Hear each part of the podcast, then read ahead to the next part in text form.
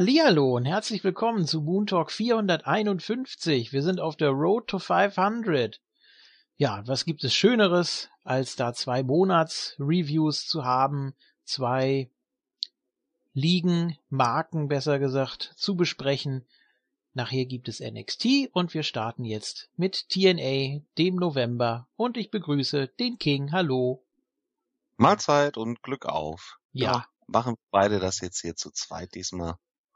Ja, der ML nimmt ML, sich eine kleine Auszeit, ja. genau, der träumt von Maria. Wir dürfen das ja jetzt nicht nachmachen, das geht nicht, das muss er dann nächstes Mal wieder übernehmen. Ja, was haben wir denn Schönes? Wir haben äh, den dritten Elften unter anderem, den mir ja der ML das letzte Mal schon ein bisschen gespoilert hat, hat mir so die Highlights verraten. Die Weiterführung dann aus Oktober, also gerade was so die Main Event Situation angeht, mit äh, ja Eddie Edwards und Lashley. Ja, und dann natürlich auch äh, klar der Impact Grand Title, auch da gab es ein großes Rematch. Ja, was nochmal genauso ausging und dann gab es das Match ja nochmal und dann nochmal und dann ohne die äh, MMA-Regeln und also ja, ist nicht so abwechslungsreich dieser Monat gewesen, aber wir machen mal das Beste draus, ne? Wir geben uns Mühe, ja, auf jeden Ja. Fall. So, also am 3.11. gleich hier zu Beginn das angesprochene Impact Grand Title Match zwischen Aaron Rex und Jesse Goddard, was in der dritten Runde entschieden werden konnte. Diese Geschichte, dass Jesse Goddard ja eigentlich der bessere, der dominantere ist, um im WWE-Jargon zu bleiben, und dann Aaron Rex sich damit in seinem merkwürdigen Tape rauscheatet. Wir wissen auch immer noch nicht, was das ist, ne? Also irgendwie was, äh, was, Ja. was Benebelndes oder mit irgendeiner besonderen Wirkung. Denn so normales Tape, ja gut, das, das, das schützt ja eher, ne? Also ich bin da echt gespannt, was das sein soll. Falls das jemals aufgelöst wird. Das ist bei TNA ja auch nicht so sicher. Ja, eben. Also sind wir da mal vorsichtig, Ja. was das wohl sein wird. Ja, also als dann äh, in der, äh, ich glaube zwei Wochen später war es dann nochmal, äh, Goddard gegen, gegen Rex im normalen Non-Title-Match. Und äh, du hattest auch schon so schön in unserer WhatsApp-Gruppe geschrieben, wie lang ist denn die erste Runde? Ja. Warum denn jetzt auf einmal so unter normalen Regeln? ja. Äh, da bin ich nicht ganz hintergestiegen. Ja, eine klare Entscheidung wollte man da wohl haben, oder ich weiß es auch nicht. Gab es da eine offizielle Begründung? Kann natürlich sein. Wenn, dann habe ich sie nicht gehört. Dann ja, und äh, der Champ wurde dann, musste dann hier tappen. Wurde echt schla äh, schlecht dargestellt. Und ähm, ja, jetzt, du hast ja gerade gesagt, ich darf dich spoilern. Ja, natürlich. Ja, wir nehmen jetzt mal dann hier die erste Dezember-Show noch ein bisschen mit rein. Dann gab's dann ein Impact Grand Title Match. Ja. Aaron Rex hat eine Open Invitation ausgesprochen und dann kam dann Moose. Moose. Oh, Moose. Ja, und innerhalb von, ich glaube, einer Minute 25 oder so hat sich Moose dann den Titel geholt. nein. Ja, Oh, es war dann verdammt. auch nach den üblichen Regeln, aber äh, es ging halt so schnell. Moose ist neuer Champ. Ja, da greift die Regel dann ja gar nicht, ne? Beim so kurzen Match. Ja, ganz normaler Pinfall Also, war's ja, ja, genau. Also musste nicht Ja. mal eine Runde abgewartet werden, wie da die Wertung Ja. ist. Ach du Schande. Also hat man ihn jetzt quasi schon wieder aus dem Main Event rausgeholt oder ja, zumindest aus der Uppercard wieder so ein bisschen degradiert, oder? Ja, ich weiß nicht, was das soll. Äh, zwei Wochen vorher tappt er noch aus und äh, dann innerhalb von von so kurzer Zeit muss er dann äh, sich für Moose hinlegen. Keine Ahnung, was man jetzt mit Aaron Rex davor hat. Verstehe ich nicht so ganz. Ja, es war ja so halbwegs ein Turn. Es gab ja auch die Gegenüberstellung dann mit äh, Jesse Goddard, der hat ja extra stundenlang gewartet da backstage, bis da Aaron Rex mal ankam, wollte ihn konfrontieren, hat auch noch so ein kurzes Statement abgegeben. ja. Und dann hat er gesagt, ja, also, ja, ich habe gecheatet oder ja, ich weiß ich nicht. Wie, wie hat er das gesagt? Also er ging da ganz locker mit um, auf jeden Fall. Na gut, also ja gut. Ja, wenn Jesse Goddard jetzt nochmal die, die Chance gekriegt hätte, nachdem er ihn dann nochmal zum Tappen gebracht hat, hätte ich mir das ja noch gefallen lassen, aber Musu jetzt aus dem Nichts heraus. Ja. Hm. Hm. Naja, vielleicht gibt's dann Moose gegen Jesse Goddard oder so. Das wäre doch auch was, oder? Ich weiß nicht, nee. wäre jetzt, glaube ich, nicht so mein Ding.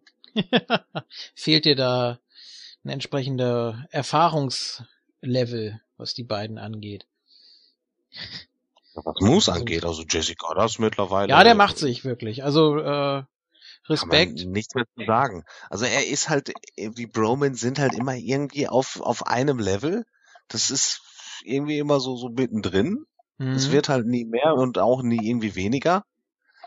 Aber äh, ja, es ist halt auch nicht schlecht. Also ich kann mich wirklich nicht an, an irgendwas erinnern, wo er wirklich richtig krass abgefuckt hat oder so. Nee. Man hat ihn natürlich hm? am Anfang nicht für voll genommen. Ähm, ja. Aber mittlerweile hat er sich doch richtig gut gemacht, auf jeden Fall.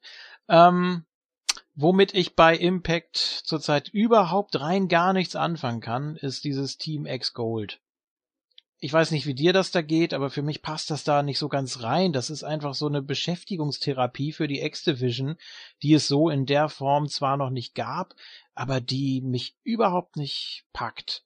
Wo ich nee, irgendwie so ah, gar kein Interesse dran habe, was da auch äh, hm. so bei, dabei rauskommt oder so, ist mir eigentlich völlig egal.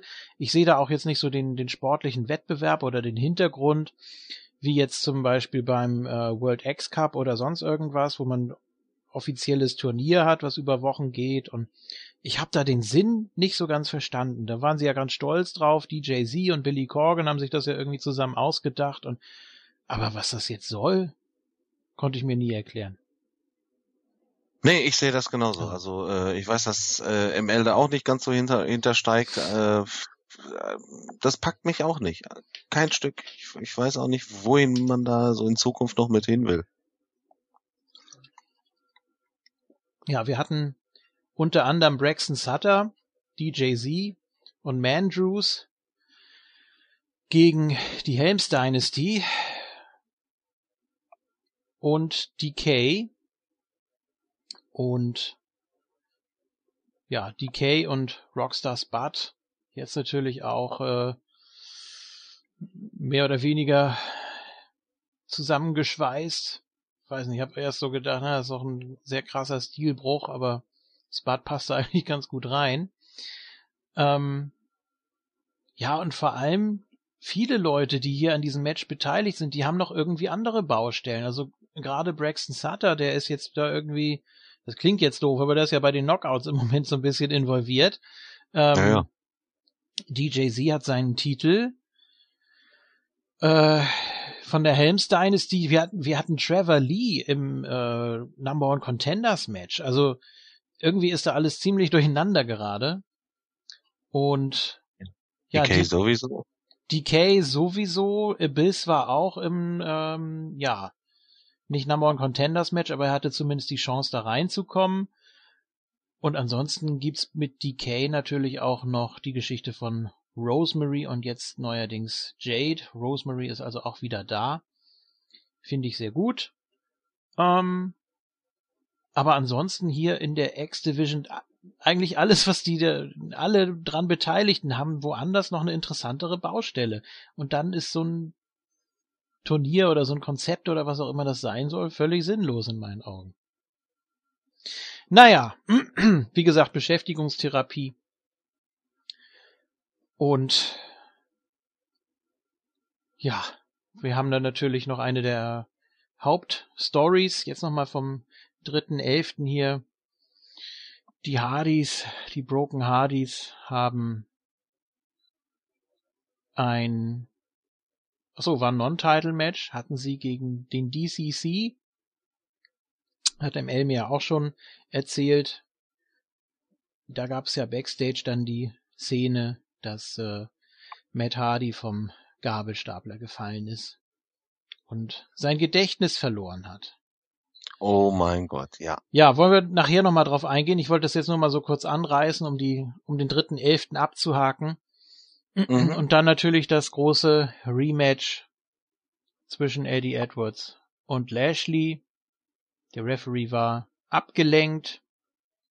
Lashley kann einem fast schon ein bisschen leid tun. Match war sehr gut, war sehr stark. Man hat hier ja auch zwei Leute wirklich gegeneinander gestellt, die jeweils mit eigentlich jedem gut können, mit dem sie bis jetzt im Ring standen. Und ja, man hat das hier schon gemerkt. Die beiden finden auch hier ganz gut zueinander.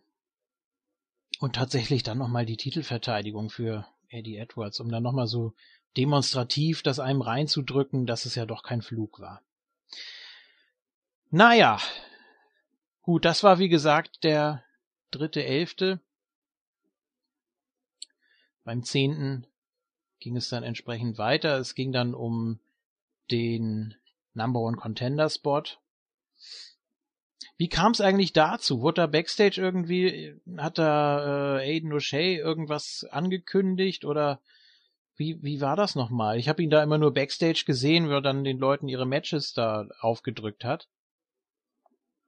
Aber das ganze Konzept da jetzt? Nee, von dem Konzept habe ich auch jetzt nicht. Ich glaube, das hat das äh, Matthews hat das zwischendurch erklärt. Aber wenn man so ein mhm. bisschen spult zwischendurch, dann, dann entgeht einem ah, das ja. dann ja. Nee, habe ich, hab ich nicht mal gemacht, aber Matthews hat mich auch sehr geärgert, als er nämlich in die Themes, in das neue Theme von Jeff Hardy und in das äh, DCC-Theme reingequatscht hat. Jedes Mal komplett. Und die sind beide echt gut, ja, ja. Ja, die sind, die sind verdammt gut. Ich wollte die hören, ich wollte da kein Gequatsche drin haben. Also, da stört mich ja nicht mal der äh, sogenannte äh, Crowd Noise. ich weiß nicht. So neue Hardy. Also das gefällt mir besser als das vorherige. Ja, es ist melodischer. Es ist nicht so. Ach ja, ja. so, sondern es ist ein bisschen schmissiger natürlich, obwohl Jeff Hardy ja jetzt so ein bisschen wieder in die Depri-Schiene verfallen ist. Aber gut, kommen wir gleich zu. Ähm, wir hatten ja. das Rematch von Bound for Glory zwischen Mike Bennett und Moose. Ja, und Mike Bennett hat sich hier durch Countout durchsetzen können. Also steht zwischen den beiden schon mal eins zu eins. Da gibt's dann bestimmt auch noch mal irgendwie ein Match. Spätestens wenn wir Mike Bennett jetzt einfach mal in die Impact Grand Division stecken, dann sollte das ja kein Problem sein. Ja, also mit Moose versuche ich nach wie vor mich anzufreunden irgendwie. Vielleicht klappt das ja irgendwann. Der hat alle Chancen, denke ich. Aber bis jetzt sehe ich da noch nicht so viel. Ich finde ihn vom Typ irgendwie ein bisschen komisch. Ich finde nach wie vor, dass er sich ein bisschen klobig bewegt einfach. Gut, dafür kann er nichts, aber ja, wie gesagt, ich will jetzt nicht irgendwie vorschnell urteilen. Er ist jetzt ein paar Monate da und äh, er soll sich mal entwickeln. Ja, dann hatten wir EC3 gegen Abyss und Abyss hat getappt und EC3 wird jetzt auch so richtig als verbissener und aggressiver Typ dargestellt, ähm, der sich auch sehr mit der Company verbunden fühlt natürlich, logischerweise. Gut, das war immer so, mehr oder weniger. Ähm, aber so Späßchen oder sowas, oder sowas macht er jetzt überhaupt nicht mehr und Abyss, äh, ja, auch kein Main Eventer mehr, ne? Also, das ist ja ziemlich deutlich eigentlich. Denn, oh, ich glaube, da kommt jemand in die Leitung, kann das sein? Ich glaube, wir kriegen noch ein bisschen Besuch hier, ja. Ach so, ja, das wäre ja, ja schön. Doch wohl jemand noch ein bisschen mitreden. Na, sowas. Na, so ganz klappt das hier noch nicht. Doch, da ist er. Ja, jetzt muss er erstmal poltern hier. Das ist ja wieder typisch. Eieiei, bis er da mal seinen ganzen Kram. Boah, boah, Na? Leid, ich hab's da hingerafft, ey. Typischer Sonntagnachmittag Gammel. Ah ja, gut. Ja, wir sind live on air. Willkommen im TNA-Part. Ja. ja, hallo liebes Universe. Ja. Genau. Schön. Rock sei Dank Ich bin eingeschlafen. Dank seiner wunderschönen Serie. Oh, naja. Gut, aber Naja. jetzt bist du da. Herzlich willkommen, ML. Wir haben ein bisschen was angerissen hier, auch von der äh, ersten November-Ausgabe, wo du mir ja schon im letzten Part ein bisschen was erzählt hast. Ähm, haben wir jetzt noch mal so ein bisschen kurz äh, uns mit beschäftigt, aber auch nur so ein bisschen. So den Hauptteil, den kannst du jetzt gerne mit uns mitmachen. Wir sind gerade bei der Ausgabe vom 10.11., die ja ganz im Zeichen des Number One Contenders stand. Äh, Mike Bennett, der Moose durch Countout besiegt hat und EC3, der Abyss zum Tappen gebracht hat. Was waren denn da so deine Gedanken dazu? Äh, ja, jetzt mal so ganz spontan. Also Bennett, gut, man hat Moose so ein bisschen protected dann mit dem Countout. Äh, ansonsten hat man natürlich das äh, Born for Glory Match da ad absurdum geführt. Oder hätte man. Und EC3 gegen Abyss, ja gut, gesehen und vergessen. Also wer da wirklich auf Abyss getippt hat, der ist schon ein bisschen sehr naiv, würde ich sagen. Zu erwarten. Beide Ergebnisse. Ach so, du hast jetzt natürlich noch deinen, deinen großen Auftritt hier. Äh, Mike Bennett natürlich in Begleitung von. Ach, jetzt bin ich gerade hier, jetzt muss ich schon Maria sagen. Ja, natürlich. Wir haben das vorhin schon überlegt. Eigentlich dürfen wir sie ja nicht mal erwähnen, wenn du nicht dabei bist. Aber jetzt äh, hat das ja Ich doch finde noch auch geklappt. andere Kombination ganz gut. Also Maria in Begleitung von Mike Bennett. Kommen wir bestimmt gleich auch noch kurz drauf. Ja, ist gut. so, dann hatten wir als nächstes einen Three-Way mit äh, der halben X-Division sozusagen, haben wir eben schon angesprochen. Die meisten in der X-Division haben woanders viel interessantere Baustellen. Trevor Lee hat tatsächlich gewonnen gegen DJ Z und Rockstar Spud. Ja. Ich weiß nicht. äh, Trevor Lee war schon oft Thema bei uns. Und in meinen Augen hat er sich, zumindest bei TNA, um Gottes Willen, ich musste ja immer diese Einschränkung machen, sich nicht weiterentwickelt. Ich finde ihn immer noch nicht interessant. Es tut mir leid. Und jetzt ist er hier Number One Contender. Dachte ich, gut, okay, wo will man jetzt mit ihm hin? Mit einem Bein in der X-Division, mit dem anderen Bein auch wieder irgendwo Arbeitsbeschaffungsmaßnahme, keine Ahnung, ein bisschen Main Event vielleicht, ein bisschen, wieder ein bisschen Singles Division, doch noch so halb im Tag Team mit der Helms Dynasty, aber ich weiß nicht es ist für mich egal, wo man jetzt gerade mit ihm hin will. Ich sehe da noch nix. Also so langsam ist sogar Moose dabei, äh, ihn in meiner Gunst zu überholen. Und das will Ja, was aber das heißen. schlägt schon in, die, in dieselbe Kerbe. Also mir geht das auch so, auch wie mit Moose. Ich werde mit dem einfach nicht warm. Auch Braxton Sutter ist, ist auch so ein, so ein Typ, mit de- dem werde ich nicht so ganz warm. Ich weiß nicht, äh, was ich von dem halten soll. Ähm, Das ist seit Monaten aber auch so bei TNA und es ist, es ändert sich auch nichts. Man macht dann aber auch viel zu wenig mit den Leuten. Das Problem ist wahrscheinlich auch der Taping-Zyklus. Vielleicht kann ML da Ja. was zu sagen. Da hat sich ja auch noch was ergeben. Oder wir haben es, Mhm. glaube ich, in der letzten schon angesprochen mal in der Ausgabe, aber Ja, man hat es ja im Zyklus jetzt auch angemerkt, die letzten Wochen über das Fehlen von Billy Corgan. Hat man ja ein bisschen probiert zu retuschieren, indem man dann noch mal fünf Minuten aus der Vorwoche zeigt. ja. Und hier und da noch mal was anderes. Und jetzt zu äh, äh, Everett und äh, besonders Trevor Lee, äh, die setzt man ja eigentlich nur ein, wo, wo man gerade Not am Mann hat.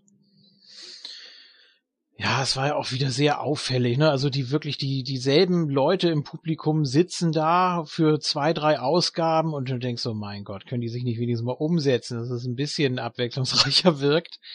Aber ja, Nun, gut.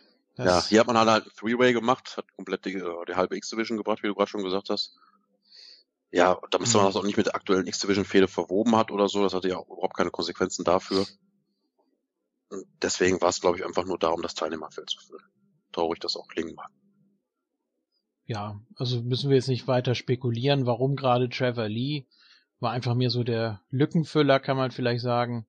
Ja, er hatte, er hatte dann ja auch im Finale, wenn ich ein bisschen vorgreifen, ein paar schöne Spots und so, da hat er ja wirklich inringmäßig ganz gut überzeugt. Aber ich bin da bei euch. Mir gibt der Carolina Caveman auch überhaupt nichts. Kill the Troll haben sie doch gechantet, ne? Ja, welchen? Ja, das ist die Frage. Hörst du uns gerade? Schöne Grüße. ja, gibt's ja so einige, ne? So einige. Ja, dann hatten wir natürlich noch ein Handicap-Match. Grado und Robbie E., die neuen verbesserten Bromans, wie auch immer. Bromans 2.0. Wobei sie das ja eigentlich schon nach dem Face-Turn waren. Als sie dann auch die äh, weibliche Begleitung mit dabei hatten. Aber jetzt gibt's noch mal so eine Neuauflage mit Grado und Robbie E. Auch so ein, ja, so eine Unholy Alliance irgendwie, so auch so ein Styles Clash, finde ich. Aber die machen das eigentlich ganz gut. Bis auf eine Szene, auf die wir natürlich gleich noch zu sprechen kommen, die hatten das mit Lashley zu tun. Ja, und Lashley musste natürlich auch wieder ins Title Picture. Um den kommt man im Moment einfach nicht drum rum. Finde ich aber auch ganz gut, also nicht Rematch after Rematch after Rematch, sondern einfach mal sagen, so, du hast jetzt äh, hier ein Handicap-Match gegen zwei, die überhaupt nicht äh, in deiner Liga sind, aber ja, mach mal und dann kommst du vielleicht in Four-Way mit Trevor Lee. So, also um da so ein bisschen das zu mischen, um da so ein bisschen Abwechslung reinzubringen, finde ich es eigentlich nicht schlecht. Und natürlich wird Lashley jetzt seinen Status nicht abgeben oder so. Kann ich mir zumindest nicht vorstellen. Soweit ist er noch nicht. Also wenn man jetzt irgendwie denkt, ja, das ist, äh, hat sich erledigt mit Lashley, aber das, das denke ich eben noch nicht. Ja, und das neue Comedy-Duo so ein bisschen, ne? Robbie E. und Ja. Grado momentan dafür zuständig. Hatten dann ja noch die eine oder andere Auseinandersetzung mit Aiden O'Shea, der jetzt das Sagen hat. So wirkt das zumindest. Ne? Steht ja vor dieser mysteriösen Tür, wo man auch nicht mehr lesen kann, wer dahinter steht. Und Ja. der Boss, dann ja die Entscheidungen. Ja, er hat aber auch nicht mehr irgendwie den Namen Billy Corgan erwähnt, sondern das ist jetzt so eine mysteriöse, wie du schon gesagt hast, äh, Autoritätsfigur, wahrscheinlich. Ja, hinter der Tür Also- steht da nämlich ein Laptop. Ja, wird von äh, Hornswoggle irgendwie mit E-Mails versorgt oder so. Oh Gott. Ja, Äh, ihren unter sich. Ja, richtig. Die können auch telefonieren, theoretisch. So, So altmodisch. ja. Ja, und dann gab es das äh, World Title Match. Und zwar hat ja Eli Drake eingecashed die Woche vorher, hat ja das äh, Angebot von EC3 abgelehnt, der ja seinen Main Eventer Status in Anführungsstrichen aufgeben würde, um an äh, den Title Shot von Eli Drake zu kommen. ML hat mir das ja alles so erzählt und das klang für mich total verworren. Aber dann habe ich es gesehen, das Segment. Es war auch wirklich ein sehr, sehr langes Segment, ne? Also für so ein für so ein Stare-Down. Ähm, der eine auf der Rampe, der andere im Ring. Dafür hat das schon ziemlich lang gedauert. Die haben sich einiges um die Ohren geworfen. Ja, und dann kam dieser Vorschlag von EC3. Hm, ich glaube, was, was hat er, konkret war es doch, dass er ein Jahr lang äh, nicht mehr um den World Title antreten wird, ne? So war das doch. Das war doch so die, die äh, Grundlinie, der Grundgedanke. Und da haben sie aber so ein Mhm. bisschen um den heißen Brei auch rumgeredet. Denn ich meine, offiziell gibt es ja sowas wie Main Eventer Status nicht. Das ist natürlich ein bisschen schwierig dann auch zu erklären oder zu definieren. Wie willst du das äh, irgendwie in der Show rüberbringen? Was gibt man da auf oder wie, wie soll das überhaupt funktionieren? Aber es war sowieso hinfällig, weil Eli Drake ja gesagt hat, nö, ich cash ein und du bist sowieso bald weg vom Fenster und ja, hat er dann auch gemacht, hatte hier ein sehr gutes Match gegen Eddie Edwards, war ja auch zu erwarten, aber doch der klare Sieg dann für den Champion. Ja, eigentlich soweit eine ganz runde Ausgabe mit Matches, die man nicht alle Tage sieht und vor allem auch Ausgänge, die man nicht alle Tage sieht. Ja, fand ich, fand ich in Ordnung. War ganz unterhaltsam. Nicht viel Geplänkel drumrum. Und es ging hauptsächlich um den World Title. Ne? Das war's ja aber noch nicht. da sollte es ja noch was geben. Eddie Edwards wurde ja nach der Titelverteidigung noch attackiert vom DCC. Mhm. Ja. Und das sind Kingston, wurde einfach nur genannt, weil man sonst diesen Eddie-Konflikt da hat, wahrscheinlich, mit, mit Eddie und Eddie. ähm, James Storm ist wieder zurück. der Cowboy, also jetzt doch wieder Heel nach der Auseinandersetzung mit Billy Corgan, wo man irgendwie so dachte, ja, geht das jetzt so in, in Face, in, in Austin Richtung vielleicht, aber ja, das war ja gar kein schlechtes Segment und dann hat man das alles komplett wieder gedroppt. Jetzt ist er wieder der Anführer, wie es zumindest aussieht, von einem Heel Stable und natürlich Bram, der jetzt irgendwie aussieht wie der 2000er Triple H. ja. Wo haben sie den denn wieder ausgegraben? Ja, Bram und seiner Hütte da aus dem Wald raus? Ja, wahrscheinlich. Ja, ganz merkwürdig. Vor allem finde ich merkwürdig, dass sie haben sich jetzt demaskiert und trotzdem gibt's noch Promo-Clips, wo sie maskiert sind und auch äh, die Stimmen wieder verstellt haben. Also da hat man wahrscheinlich ein bisschen was auf Halde gedreht für Monate und hat dann gedacht, ja komm, wir demaskieren die jetzt mal, so lange wollen wir das auch nicht ziehen. Und jetzt haben sie es trotzdem so äh, geregelt, obwohl sie ja gesagt haben, ja, wir haben uns ja letzte Woche demaskiert. Und jetzt sitzen wir doch wieder so da. Ähm, ja, und diese, diese Promos haben überhaupt keinen Impact. Also das, die wirken gar nicht mehr, seitdem die demaskiert sind das ist, macht leider überhaupt keinen Sinn und es ist irgendwie, boah, das geht gar nicht. Dann, man hat ja dann für Eddie Edwards dann in der nächsten Woche dann auch direkt diese Promo gehabt und ich denke mir, hä, warum spricht James Storm denn jetzt nicht normal? Wir wissen doch, wer es ist und wir wissen doch, wie er sich anhört. Ja. Vor allem der Südstaaten-Akzent müsste da ja richtig gut rauskommen. Das, ja. Aber nein, das wird mit rausgefiltert. Das wird mit raus äh, gezerrt. Toll.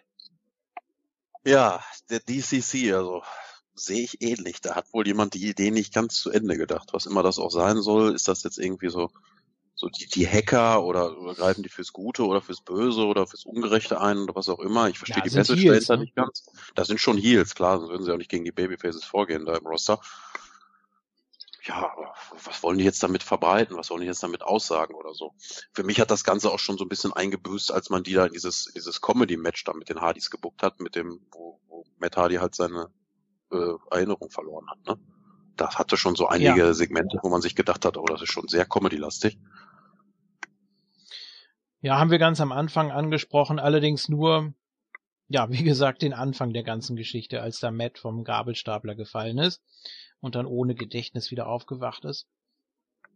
Hm, alles andere können wir natürlich gleich ganz in Ruhe besprechen. Gab es ja viele Segmente dann noch. Ähm, ja, DCC, ich verstehe auch diese Zusammenstellung nicht so ganz. Ähm, James Storm, wie gesagt, äh, kann ich noch so halbwegs nachvollziehen. Er wurde ja ziemlich geprellt von Billy Corgan ähm, aber sich dann auch gegen die Faces und gegen das Publikum zu richten, da fehlt mir irgendwie noch so eine klare Aussage oder eine, eine Begründung einfach, dass er jetzt einfach so ein bisschen verbittert ist. Vielleicht bei Bram kann man das vielleicht auch noch so nachvollziehen. Ah, zumindest versuchen. Er hat es ja auch nie ganz nach oben geschafft und war ja auch so ein bisschen der, der Lückenbüßer immer und dann wurde ja gerne genommen da beim Lethal Lockdown, da war das noch okay, da hat man sich ja so mit einem lachenden und einem weinenden Auge äh, geeinigt und ja, seitdem ist da eigentlich auch nicht viel passiert. Eddie Kingston natürlich völlig neu, ähm, komplett unbeschriebenes Blatt für TNA. Und er wurde ja auch am Anfang von den Kommentatoren nicht erkannt. Die haben ja gesagt, wer auch immer der dritte Mann ist. also das fand ich schon, fand ich schon stark. Normalerweise hauen sie ja immer gleich den Namen raus, wenn man da schon mal jemanden hat und demaskiert, dann hat man da ja nicht lange äh, immer hinterm Berg gehalten, normalerweise. Ja, und am, ab der nächsten Woche hieß er dann ja auch Kingston.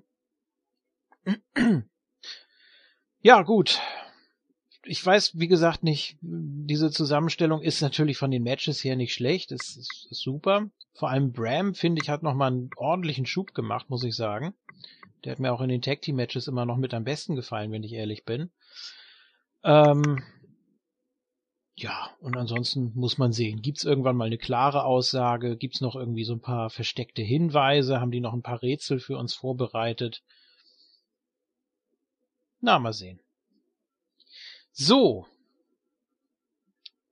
wollen wir dann mal zum 17.11. kommen. Jo. Das war ja die, nee, gar nicht wahr. Das war noch nicht die Thanksgiving-Ausgabe. Die sollte ja danach dann kommen. Okay.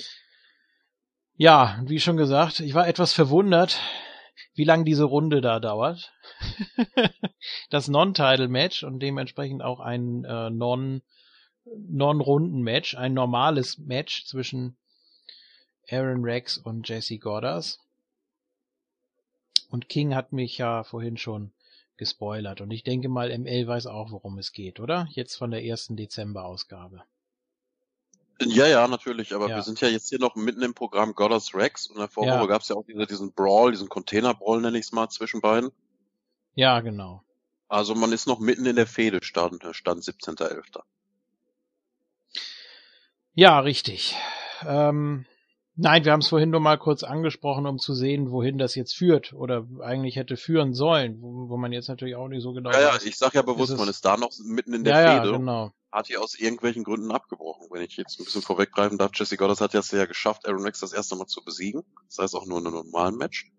Per Submission sogar. Ja. Sollte ihm aber allerdings nichts gebracht haben. Nee. Zack, raus aus der Nummer. Also wirkt auch so ein bisschen den, den, dem, dem Massentaping zum Opfer gefallen. Diese, das ganze Programm, die ganze Fehde, wie auch immer man das zusammengeschnitten hat, auch angefangen und nicht zu Ende geführt. Also, weiß ich nicht, ich muss jetzt nicht unbedingt Jesse sich als, als Impact Grand Champion sehen, darum geht's mir nicht, aber naja gut, aber irgendwie fühlt sich das an wie, wie nicht wirklich zu Ende gedacht, das Programm. Ja. Gut. Ähm, ja, dann gab's natürlich noch die Geschichte um die Knockouts. Also wir hatten ja am 3.11. schon den Beatdown gegen Brandy Rhodes. Und sie sollte sich entscheiden, auf welcher Seite sie steht. Und ja, irgendwie gehört ja alles immer noch Maria und Konsorten. Das ist natürlich auch ein bisschen merkwürdig. Also sie hat ja ihre Autoritätsfigur schon längst abgegeben, aber irgendwie beherrscht sie die Division schon noch, ne? Ja, und dann ging es darum, dass äh, Brandy Rhodes ein Match bestreiten sollte gegen Laurel Vaness und Sienna. Gab es ja backstage auch noch diese Aussprache da mit, mit Ellie, ja, eigentlich könntest du ja der Tag-Team-Partner sein und sie fing dann da an zu wimmern und zu winseln und dann wusste man auch nicht, macht sie das jetzt und legt sich dann freiwillig hin, nur um irgendwie Brandy Rhodes da zu demütigen oder sonst was und dann hieß es ja auch, ja, das haben wir uns ja schon gedacht, du hast kein, keine Tag-Team-Partnerin gefunden ähm, und Ellie, die ist ja manchmal ein bisschen schusselig, die weiß ja nicht, auf welcher Seite sie steht. Ja, und dann hat uns Brandy Rhodes Madison Rain äh, vorgestellt. Und ja, Madison Rain, äh, keine klare Gesinnung, keine Aussage, die springt einfach nur immer jetzt irgendwo ein, wo sie gebraucht wird. Ich weiß nicht, wie ihr das seht, aber ich finde, Madison Rain ist einfach durch das, was sie ist, äh, gut im Ring, man kennt sie, sie ist schon ewig dabei, äh, ist jetzt auch wieder hier so der, der Platzhalter, kann man sagen. Ja, richtig, Ja. sehe ich ähnlich. Ne? Ist die Veteranin mittlerweile, wenn man jetzt so einen gewissen Rücktritt oder so einen gewissen, ja, wenn man jetzt Geld mit einbezieht, die Situation um sie rum, ja, hat so ein bisschen was von Natalia, ne? Die, ja auch momentan bei der WWE irgendwie eingesetzt wird, wo es gerade Not am Mann ist. Ja, also man weiß, dass sie inringmäßig abliefern kann, so, aber mehr drumherum wird da auch gar nicht gemacht, weil sie die Woche später, glaube ich, schon wieder am Kommentatorenpult bei Matthews und Pope saß.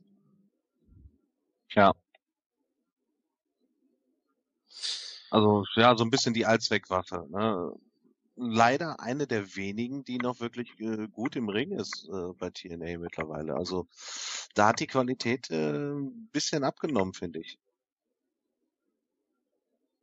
Ja. Ja. Sienna finde ich jetzt auch nicht so überzeugend. Laurel Vaness äh, und Brandy Rhodes war eine Katastrophe hier. Ja, das muss ich auch, das muss ich auch sagen. Ein paar Spots, die Brandy gegeben hat, die sahen trotzdem nicht gut aus. Man hat Madison schon einen Großteil des Matches folgen lassen, so, aber. Ja. Also eigentlich auch hier wieder ein Handicap-Match, nein. ähm, Seitdem hat man sie auch erstmal nicht mal wieder gesehen, ne, Brandy? Nee, das war dann das Einzige, was man von ihr gesehen hat, ja. na, sie hatte backstage noch so eine Aussprache mit äh, Ellie. Hat ihr so ein bisschen Mut gemacht und dann hat sie ja, ähm, sie, sie fing dann ja auch wieder fast an zu weinen und äh, Miss Brandy und ja, ich kann doch nicht und ich weiß doch nicht und ich will doch nicht und hm. Also, das war so nochmal so diese, diese Gegenüberstellung da backstage. ja, Ja, weil man es auch erst mit dem Gedanken gespielt dass es gerade Ellie ist, die sich jetzt gegen Maria stellt und dann dagegen Laurel und Sienna mit Brandy zusammen teamen wird. Immerhin hat man die Möglichkeit noch aufgegriffen. Eben, dann aber das, nicht für wichtig genug gehalten, um da den, den Split mit äh, hervorzubringen. nee. Überlege auch gerade, ne, Brandy Rhodes war echt gar nicht mehr zu sehen, ne? Was also. Na, die drei Sachen, ne? Also hier das Match und äh, den Beatdown und diese kleine Backstage-Unterhaltung.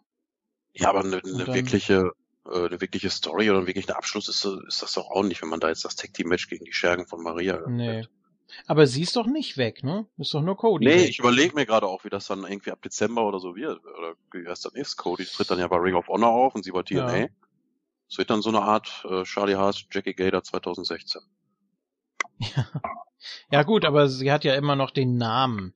Das hat sie ja auch nochmal erwähnt und sie will ja auch dafür Respekt haben für den, für den Namen Rhodes und ja. Hat die WWE da eigentlich gepennt oder war das in Ordnung für die, dass sie den Namen Rhodes tragen? Das war in? Ordnung, weil sie ja so. weil da Ian Styles hieß, der Name Brandy Rhodes, der Künstlername, der ist da ja nie zum Tragen gekommen. Ah so, okay, gut. Der King könnte sich jetzt auch King Rhodes hier im Podcast nennen und die WWE könnte nichts machen. King Rhodes, ja. King Rhodes, wäre noch mal was. King of the Road. Ähm, Mhm. Ja, aber Cody war ja auch die letzte Zeit Stardust. Hätte man ja auch sagen können, okay, das haben alle vergessen jetzt hier, jetzt darfst du wieder Cody Rhodes heißen. Ich finde das sowieso affig von der WWE, aber gut. So, dann gab es den besagten Four-Way um den World Title.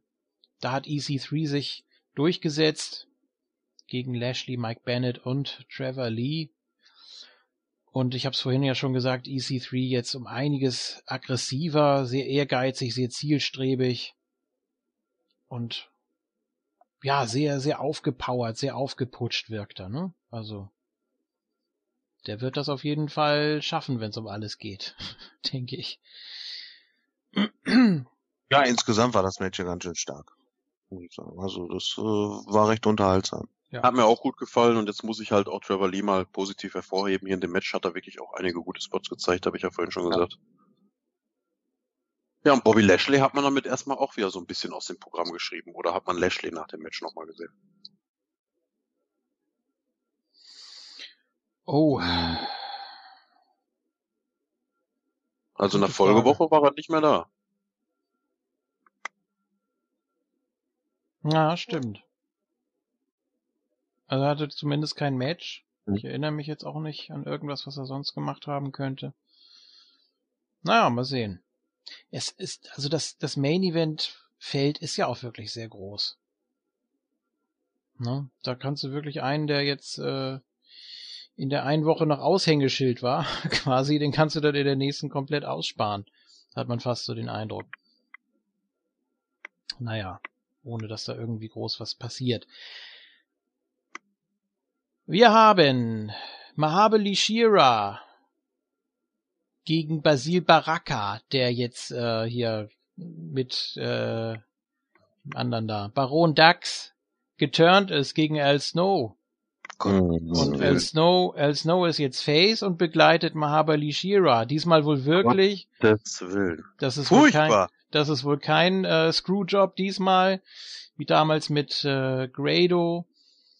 Ja, ich weiß es nicht. Also natürlich, Al Snow, eine Legende, ein Veteran, dem kauft man das auf jeden Fall ab. Ähm, diese diese Ja. Trainerfigur. Aber ihr mögt ja Mahavali Shira nicht, deswegen passt das natürlich auch nicht zusammen. Ähm, mal abwarten. Und Außer den armen alten Ed Snow möchte ich eigentlich überhaupt niemanden von dieser Feder. Ich fand den Anfang schon schlecht gemacht, wie das Tri Tribunal sich dann gegen Coach Snow gestellt hat. Da war die Erklärung schon mehr als, ja, weiß ich nicht, Hanebüchen da, ne? Also du hast uns hier hingebracht, wir verdanken dir alles, aber wir greifen dich jetzt an. Dann Mhm. macht Shira, ausgerechnet Shira den Shave, der, äh, den Shave, nee, nee, den, den Save. der Shira Shave, kann man Äh, ja, der müsste sich auch mal wieder rasieren. Mhm. Stimmt auch. da Rasiergimmick. Ja, also der Mann, mit dem er da noch so eine Art Blutfeder hatte, El Snow, ne, die hatten sich ja wirklich diverse No Disqualification Matches gegeben in den letzten Monaten. Ja, okay, das ist dann dann halt, müssen sie jetzt als, als Team zusammenarbeiten mäßig, dachte ich mir dann. Und jetzt das Einzelmatch Shira gegen Baraka, äh, tut mir leid, ich habe es überhaupt nicht gesehen, ich habe es durchgeskippt, mich hat's nicht interessiert. Mhm. Ja, ich kann da jetzt auch nicht mehr zu sagen. Es ist total un uninteressant. Shira, ich kann ihn einfach nicht sehen. Und Nee. So die Intention dahinter verstehe ich ja, dass El Snow für ihn redet und so ein bisschen die Promos hält. Das hat man, und wenn ich der JFK jetzt nicht zu viel spoilern darf, am 1.12. noch in einer Mini-Backstage-Promo gesehen, wo die beiden dann auf den 8.12. verwiesen haben. Da haben sie nämlich dann ein Tag-Team-Strap-Match gegen eben das Tribunal. Mhm. Und da hat auch nur El Snow in der Promo gesprochen und Shira stand halt dahinter, hat probiert böse zu gucken und hat gesagt, wir kommen oder we're coming. Where? Run. Ja, so ein bisschen Riot, ein bisschen Riot mäßig, ne? Der, der Brazer macht die ganze Promo und dann kommt Eric Rowan am Ende noch mit so einem Run da rein. So ähnlich hat man das da auch probiert aufzuziehen. Ja, hier beim Einzelmatch, äh, okay, Sieg für Shira. Müssen wir eigentlich nicht mehr zu sagen, oder doch? nee. Nö. Ich mag ihn trotzdem irgendwo. Ich weiß nicht warum, aber Ja, du Irgendwie. verteidigst den ja auch immer. ja, ne? ich verteidige ihn ja auch weiterhin. Ich weiß auch Also, verstehe ich nicht. Und dann Moose kritisieren, also das verstehe ich Ja. nicht. ja. Ja, gut. Vielleicht äh, ändere ich meine Meinung ja nochmal. Mal sehen. Es ist ja noch ein bisschen Zeit für die beiden, sich weiterzuentwickeln. Ja. Äh, Handicap-Match. No DQ. Eddie Edwards und Brother Nero gegen den DCC. Ja. Fand ich auch Ja, stark. das fand hatten ich ja auch gut. gefordert, das Match. Hm? Das hatten sie ja gefordert, das Match. Ja, Eddie Edwards äh, hat ja den Beatdown kassiert und äh, dann hat Jeff den Save gemacht am Anfang der Sendung und dann hatten wir zwischendurch das schöne Segment mit Aiden O'Shea dann gehabt, dass sie dann das Match gefordert hatten für den, für den Main Event. Ja. War aber auch jetzt hier nix großartig Besonderes. ich fand schon gut. Ich fand sehr gut geführt auf Es jeden war Fall. gut, ja, aber es war jetzt auch äh, gesehen und vergessen irgendwie so ein bisschen. Ja, es war halt auch so ein Intermezzo, ne? Der World Champion hatte de facto nichts zu tun nach seiner Titelverteidigung in der Vorwoche. Und jetzt musste er auch abwarten, wer sein neuer Number One Contender wird. So hat man den da über anderthalb Wochen gut mit, mit in das Tag Team Programm mit reingenommen, sag ich mal. Was mir an dem Match gefallen hat, war vor allen Dingen der Ausgang, dass man den DCC nicht sofort verraten und verkauft hat, dass sie dann da äh, in Überzahl gegen den World Champ und Jeff Hardy verlieren. Das hätte nicht sein müssen an der Stelle. War auch gut, dass man es so gemacht hatte. Ja, auf jeden Fall. Vor allem, es gab ja auch diese Gegenüberstellung bei- bei dem ersten, äh, bei dem ersten Save, glaube ich, ähm, als Jeff Hardy dann noch so auf James Storm runtergeguckt hat, als der gerade den Ring verlassen hat und dann hat er der so aus dem aus dem Ring noch auf ihn rauf gedeutet und hat ihm auch einen Vogel gezeigt und ihn gefragt, was ist denn los mit dir und haben sich ja richtig grimmig angeguckt. Das war auch eine schöne Szene. Haben sie dann auch nochmal in der Wiederholung gezeigt. Ja, die kennen sich natürlich auch. So. Ja, das war der 17.11. Wir sollten vielleicht nochmal erwähnen, was mit äh, Gail Kim passiert ist. Ich wollte es gerade sagen, Die das hat- nicht vergessen. Ne? Ja. Ähm, es sollte, ja, man, man weiß nicht genau, was es sein sollte. Es gab auf jeden Fall ein Segment mit Jeremy Borish, der war völlig aufgeregt, völlig aufgelöst. Er fand das ganz toll, dass er ja schon so lange mit Gail Kim befreundet ist und mit Und ihr äh, Mann, ne? und ihr Mann hier Herb aus Two and a Half Men fand er super. für den er ja auch arbeitet, habe ich ja mal in einem der letzten Parts durchgehen lassen. Hat er ja mal im Interview verraten. Äh, hier hatte ich so den Eindruck, JB lacht da wirklich viel, viel dran und man hatte ja bei, bei Bound of Glory dieses Frauenpower-Segment, wo keine Männer im Ring erlaubt waren. Und deswegen wollte er, glaube ich, nochmal persönlich hier, also ich habe ihm das schon abgenommen, dass er da wirklich Herzblut reinsteckt, dass er sich nochmal beim von Gail in dem Sinne verabschieden kann oder sie huldigen kann oder was auch immer. Ja, äh, sie hat dann natürlich äh, die übliche Rede gehalten, muss man sagen. Das soll jetzt auch nicht irgendwie abwertend klingen oder Nee, das war eine B-Version von, von ihrer Born for Glory. Ja, richtig, genau. Ja, das Kleid war ganz hübsch. Ja, aber sonst. Ja, aber sie ist doch nur verletzt, also sie ist doch jetzt nicht zurückgetreten. Ja, keine Ahnung, sie vielleicht gibt es ja die 30-Tage-Klausel. Ne? Ja, aber, aber warum will, warum macht sie denn so ein großes äh, Announcement, holt dann auch noch Jade rein, also ihre potenzielle äh, Nachfolgerin sozusagen. Also das, das roch ja alles nach Rücktritt. Ja. Und dann hat schon. sie in einem kleinen Backstage-Nebensegment irgendwann dann gesagt, ja, dass sie, das... sie hat gesagt, step aside. Also sie ist nur verletzt und muss halt den Gürtel vakantieren. Das heißt aber nicht, dass sie zurücktritt. Nein. Davon also wurde jetzt nicht gesagt. Aber es wurde die ganze Zeit so suggeriert. Ja, ich fand's äh, Ich glaube, das wollte sie auch sagen, bis sie dann unterbrochen wurde. Sie hat ja erst noch mit Jade sich unterhalten, wie der King gerade schon sagte, und ich glaube, dann sollte das mit dem Rücktritt folgen. Aber dann kam ja die Menschenmusik und sie wurde unterbrochen. Ja. Und dass sie daraufhin jetzt nur zur Seite tritt und wieder zurückkommt, weil sie sich rächen will, oder was? Ja, ja, im Zweifelsfall ist das halt Wrestling. Jetzt hat sie halt noch eine, eine Rechnung offen. Das, das, das wäre aber echt ein bisschen zu, boah, zu cheesy, nee. Ja, eigentlich. Aber erst noch mal ganz kurz äh, zu Jade. Die hat sich natürlich auch sehr, sehr gefreut. Das hat man den beiden noch abgekauft. Die haben beide um die Wette geweint auch. Äh,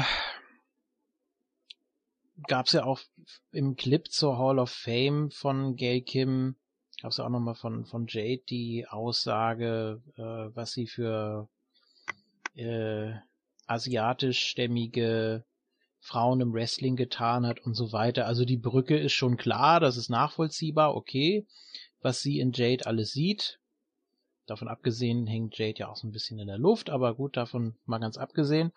Ähm, ja, und dann wurden die beiden ja attackiert. Und ist Gail Kim jetzt ein Zombie? Eigentlich ja, ne? Wir haben ja äh, gesehen, sie hat ja den, den Mist abgekriegt von, von Rosemary. Ähm, und bisher hat das ja immer so die Wirkung gehabt, zumindest bei Crazy Steve und The Biz. Das wurden ja dann Zombies und äh, Matt Hardy hat das ja zurückgespuckt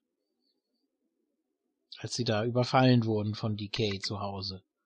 Und sonst haben wir ja, glaube ich, nichts weiter gesehen. Es kam zwar ein paar Mal zum Einsatz, aber irgendwie hat das wohl nie so richtig gesessen oder ging, ging ins Leere oder sonst irgendwas.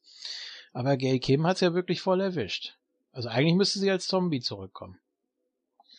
Ah, ja, die sieben dagegen. Vielleicht kann sie jetzt auch auf einmal sprechen oder sich beautiful im Gesicht aus, denn ihre eigenen Jungs haben es ja auch ganz am Anfang abgekriegt, Rosemarys Jungs, ne, den Mist. Ja. den Mist. Ähm, ja, vielleicht, ne? Dass sie jetzt, oder Gail Kim dann auf ihre alten Tage, hätte ich fast gesagt, nochmal bei äh, Decay anheuern oder so. Ne? Dann machst du da so eine Neuauflage von äh, The Ring oder sowas. Naja. Gut. Ähm, ja, wie gesagt, dann, also ich fand es unmöglich, dass man da erst so ein Riesensegment da announce und mit einem Pipapo und drumherum und die eigentliche Kernaussage, die wird dann wirklich innerhalb von fünf Sekunden in so einem Backstage-Interview da rausgehauen. Mhm. Ja, ich äh, will nicht mehr im Moment und ja, jetzt mal gucken und die Jade ist ja auch ganz gut und hier, willst du einen Gürtel? Okay. Ja, also, dann hat man ich... ratzfatz reagiert vom Management, ne? Zack, war der Gürtel vakant, zack, stand das neue Number, äh, das neue Match da rum. Ja. Aber das war doch wirklich ein Segment, das komplett untergeht.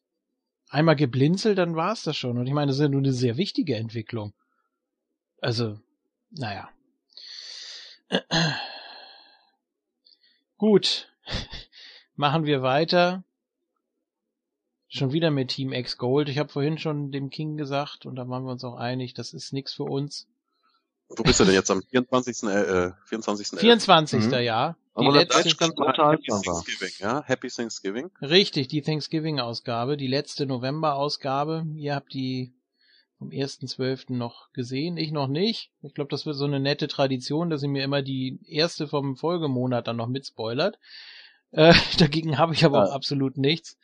Hier hatten ähm, wir das große Wirsche Elimination Match ja, zwischen ja, zwischen genau. drei, äh, drei Dreiergruppierungen, unsere Helden hier, die Jungs von Go for Broke. Ja. Dann natürlich noch äh, ja, Spud und Decay, das passt auch überhaupt nicht. Nee. Also das ist auch nur Notnagellösung da immer. Wenn Spud dann da steht auf der Rampe und grinst und dann kommt Decay dann rein und dann sind sie für ein Match, für nicht mal ein ganzes Match Freunde, denn die haben ihn da Spud dann da stehen lassen.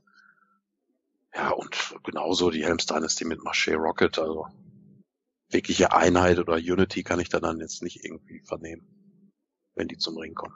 Strahlen die nicht aus. Ja, und dann wurden nach und nach die einzelnen Teammitglieder eliminiert. Es war dann auch ein bisschen unübersichtlich am Anfang gab natürlich ein paar schöne Spots, ein paar nette Segmente, dann auch die Gegenüberstellung dann von Marche Rocket und Rockstar Spud, als der noch einwechseln wollte. Hö, da steht keiner mehr. Hö, da steht auch keiner mehr. Äh, ja, und dann ist er nochmal so ganz freudig auf ihn zu und dann wurde auch sofort eliminiert. Aber ich kann mich auch hier nur wiederholen. Marche Rocket passt für mich nicht in die X-Division. Erinnert mich ein bisschen an jungen Booker T, habe ich festgestellt, so von der von der Art her.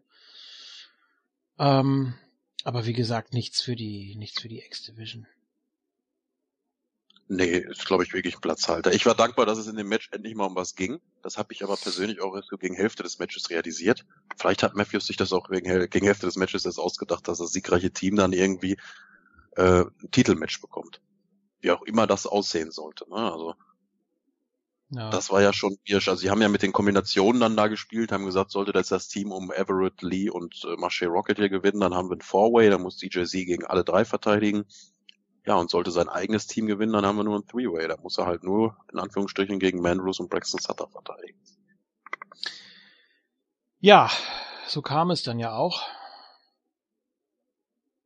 Die anderen Teams wurden eliminiert.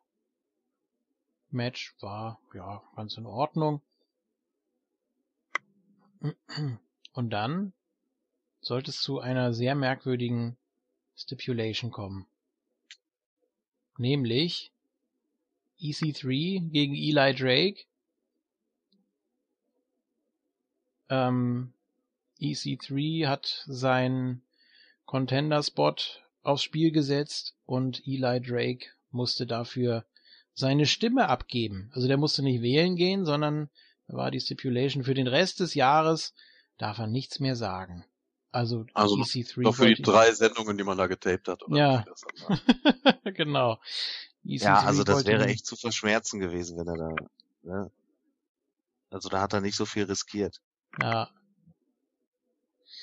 Ja, das Wichtigste von Eli Drake hat er ihm jetzt natürlich genommen. Ja. Er darf nicht mehr sagen Eli Drake. Und er darf, ja, er darf gar nichts mehr sagen, ne? Er darf den Dummy-Button nicht mehr drücken, er darf, ja, seine Stimme darf gar nicht mehr zu hören sein und ja, auch das hat EC3 dann hier geschafft. Na, mal sehen, wie das dann weitergeht. Ob Eli Drake irgendwelche Schilder hochhält oder sonst irgendwas. In einem wirklich ansprechenden Wrestling-Match, muss ich ja. sagen. Also sind ja beide jetzt nicht die, die, die High-Performer, so, so wie so Mike Bennett, der mit sich äh, Vorschusslorbeeren aus äh, von Ring of Honor kam oder so ein Eddie Edwards, wo man gerne sagt, oder Davey Richards, das sind so richtige In-Ring Generals. Nee, das Match hat mir wirklich gut gefallen. Eli Drake, das war, glaube ich, mit seinem bestes Match bisher bei TNA. Würde ich mich mal so aus dem Fenster nehmen. Ja, das war also jetzt hier ohne richtig große Dinge oder so, aber das Match war wirklich durchgehend stark geführt. Sehr unterhaltsam auf jeden Fall. Hatte auch eine, eine dementsprechend gute Länge. Ja, ja, und wie gesagt, eine ganz interessante Stipulation. Ist natürlich für Eli Drake wirklich nicht gut, wenn man ihm was sehr Wichtiges nimmt. Also natürlich ist immer sehr lustig, wenn Face dann irgendwie so einen, so einen aufmüpfigen Heel punishen kann, aber es ist ja auch wirklich sehr wichtig für Eli Drake, dass er redet. Ja, da bin ich also, mal gespannt, wie man das jetzt in, in, Zukunft macht. Also seitdem Eli Drake äh, so sein darf, äh, hat er wirklich jedes Mal ordentlich delivered. Also ich kann mich an kein Segment erinnern, was mir nicht gefallen hat, wo ich gesagt habe, na, das könnte ein bisschen, ein bisschen nö. Jedes Mal muss ich wirklich sagen, äh, gefällt mir das umso mehr. Und äh, ich bin gespannt, wie man jetzt dann damit ein bisschen umgeht. Wie man das umgeht, dass er halt doch irgendwie was zu sagen hat, aber wenn er mit Schildern rumrennt oder wie auch immer, aber so irgendwie ja, könnte man sich da schon was einfallen lassen. Ähm, ich bin mal gespannt. Vor allem ja. am besten so zwei Schilder, auf dem einen Dummy, auf dem anderen Yeah und dann hält er die immer so abwechselnd hoch. Ja, sowas. Ja. Irgendwie so kann man ja das ein bisschen umgehen. So wie Jeff Hardy damals, der für Ethan Carter da den Leibeigenen spielen musste. Ja. Also auch mal mit den Schildern Oh Mann. Ja, Eli beißt sich durch, auch wenn man ihm auch jetzt nach Bound for Glory erstmal vor dem Programm mit Ethan auch wieder nur diese Platzhalterrolle zugeschrieben hat, aber ich gebe dem King recht, egal was man ihm da gibt, er macht da auf jeden Fall das Maximum, holt er da raus. Ja, sei es, dass er mal eine Woche mit dem World Champion teamt, hatten wir ja vor ein paar Wochen mal, dass er mit Lashley im Tag Team war für eine Sendung. Ja. Oder in irgendwelchen Multiman-Matches, aber er kommt dann immer wieder zu seinen äh, Sachen und Bestrebungen zurück. Ja, und jetzt darf er nicht mehr reden. Ne? Da wird wahrscheinlich viel über die Mimik gehen, dachte ich mir schon, unmittelbar nach Matchausgang. Man muss ja auch wirklich aufpassen, sonst ist er bald der erfolgreichste vom Rising. der, der ja, da hat er ja auch noch so einen Seitenhieb ausgeteilt während seiner Promo, ne? Ja. Also das ist schon, es ist schon nicht schlecht. Der kam ja wirklich aus dem Nichts. Und jetzt so langsam entwickelt er sich auch langsam, aber sicher äh, Richtung Main Event und Richtung Titel auch. Äh, ja, gut, also EC3 hat zwar gesagt, als er da mit Eli Drake und äh, Eddie Edwards im Ring stand, du bist noch nicht so weit. Also wenn ich wetten müsste, ich würde Eddie Edwards sagen. Und ja, das, das kam zwar auch so ein bisschen von oben herab, aber er hatte natürlich recht, Eli Drake ist auch noch nicht so weit. Ähm, jetzt hat er ihm zwar gesagt, ja, ich sehe aber in deinen Augen, du willst den Titel wirklich, und dann hat er ihm ja da versucht, diese Stipulation unterzuschieben, erfolgreich. Und ja, ich sehe ihn natürlich trotzdem noch nicht als Champion. Gut, bei TNA kann theoretisch jeder Champion werden. Aber nee, ich, ich sehe ihn da noch nicht. Ich weiß auch gar nicht, ob er so mit diesem Comedy-Charakter, was es ja immer noch ist, nach wie vor Champion werden sollte oder ob er nochmal irgendwie so einen leichten Charakter-Switch da durchmachen sollte. Ich weiß es nicht, kann ich, kann ich so gar nicht einschätzen. Natürlich, alles ist besser als bei, bei Rising, aber zum Champion reicht es wirklich noch nicht, meiner Meinung nach. Nee, ich muss ihn da auch nicht wirklich als Champ haben. Mir gefällt er da eigentlich auch so, wenn er da so ein bisschen mitschwimmt. Ganz gut. Mal sehen, wie ihn jetzt die Niederlage beeinflusst. Ne? Es hat ja wirklich an der Stipulation gebunden, er darf de facto jetzt nicht mehr reden. Hatte auch in der ersten Dezember-Ausgabe nicht getan, ohne JFK jetzt dazu viel zu spoilern. Mhm. Mal sehen, wie es dann wird, wenn er wieder reden darf. Also Beginn nächsten Jahres, wie dann der Impact ist, wie man das dann aufgreift. Wie das vom Publikum aufgenommen wird. Mal gucken, was man sich da einfallen lässt. Vielleicht wird er dann ja etwas ernster. Ja. Gut. Muss man, muss man sehen, was man, was man bei TNA denkt, was er bräuchte, um Champion zu werden. Ne? Das ist ja natürlich auch nochmal ein ganz anderer Geschmack, den die da haben vielleicht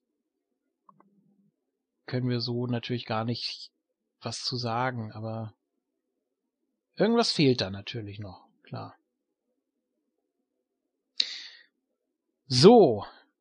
Ja, dann gab es das äh, Tag Team Match Al Snow und Mahabali Shira gegen Tribunal.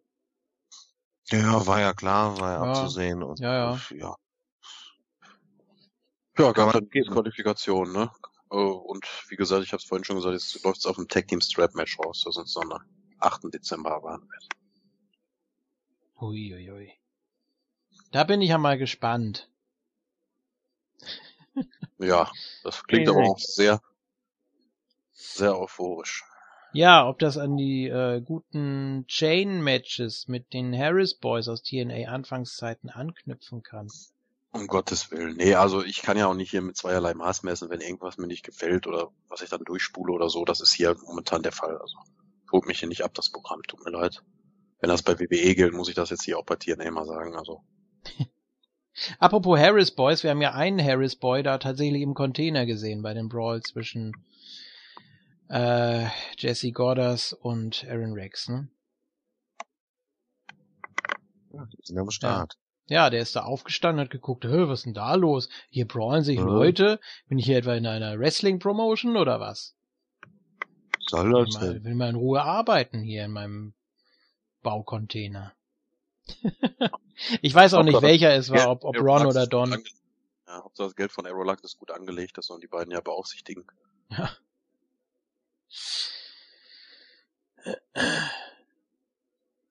So, Ja, dann Tradition. Gut, ja, muss man durch. ja, gab, gab schon Schlimmeres. Ansprechendes Comedy-Programm hier mit Robbie E. und Grado natürlich. Das äh, Match um den Turkey Suit, wer den tragen muss dieses Jahr. Natürlich passend dazu auch äh, das Segment mit Ellie und Maria und Konsorten, aber dazu kommen wir dann gleich. Ähm, ja, hier das zu erwartende Comedy-Match mit viel Getöse, mit viel Posen auch. Jedes Mal, wenn die sich da gegenübergestellt haben, immer so dieser, immer so dieser Schockmoment, wo sie sich so aufgeplustert haben nochmal, hätte ich was gesagt. Ähm, ja, und dann nach knapp drei Minuten hat hier Robbie E tatsächlich gewonnen. Also es hätte doch mehr gezogen, glaube ich, wenn Grado hier gewonnen hätte. Aber das konnte sie natürlich auch so nicht machen. Robbie E. da doch schon eine ganze Stufe über ihm. Hat die Phase ja auch hinter sich. Das fand ich ganz nett, dass man sich in der Vorab-Promo da mit Aiden O'Shea drauf berufen hat, dass Robbie E. ja schon mal den äh, Turkey Suit da anhatte. Hieß es nicht sonst mal Turkey Bowl Match? Ich glaube, weil das ein Ja. Turnier war, ne? Weil das hier jetzt kann- nur ein. Single-Match Das war war. jetzt One-on-One, genau. Mhm. Ja, dass er halt schon mal die Erfahrung gemacht hatte. Ne? Das hat mir auch so ein ganz leichtes Schmunzeln da abverlangt, als er die Bemerkung dann gemacht hat, ich zieh den nicht nochmal an, den Anzug. Ja, und Ja. das Match war halt das, was es sein sollte. Gut, ja. Ja. Ja, und dann musste Grado natürlich in den Suit und war erst noch völlig frustriert und dann fing er doch noch an zu tanzen und alle waren glücklich. Ne? So. Heile Welt, ja. Ja, ja, natürlich. Main Event. Main Event. No DQ zwischen Bram und ja, Jeff Hardy Schrägstrich Brother Nero. Und Bram durfte hier tatsächlich gewinnen. Ist das nicht was? Ist das nicht ein Mordspush? Ich meine, Jeff Ja, Hardy, ehemaliger glaub, World Champion. Ja. Wenn wir das jetzt äh, vor einiger Zeit so gesagt hätten, Bram besiegt Jeff Hardy, ja. Aber macht hier natürlich äh, auf jeden Fall auch Sinn, klar. Ja, Hardy hatte ja auch schon in der Fehde mit DK diverse äh, Singles-Niederlagen. Natürlich auch Mhm. meistens unfair oder so, aber er ist sich da nicht zu schade für, dass dann die Tag Team Fehde einigermaßen ausgeglichen dargestellt wird, dass er dann auch mal singlesmäßig den Job macht. Hier hatte sich ja auch die auch. Er wollte es ja auch unbedingt, no DQ, und er war sich ja auch bewusst, dass er die DCC da komplett auftauchen würde. Ja. Es war ja auch mehr so ein Handicap-Match, so oft wie die Jungs äh, Kingston und James Storm da eingegriffen haben. Gut war, dass der DCC da weiterhin stark gehalten wurde, dass man jetzt hier nicht nochmal hier Hardy against All Odds da den Sieg gegeben hat. Zweite Woche hintereinander siegreich. Ja, denn äh, ja gut, bevor wir dazu kommen, müssen wir natürlich noch auf das Knockout-Segment eingehen.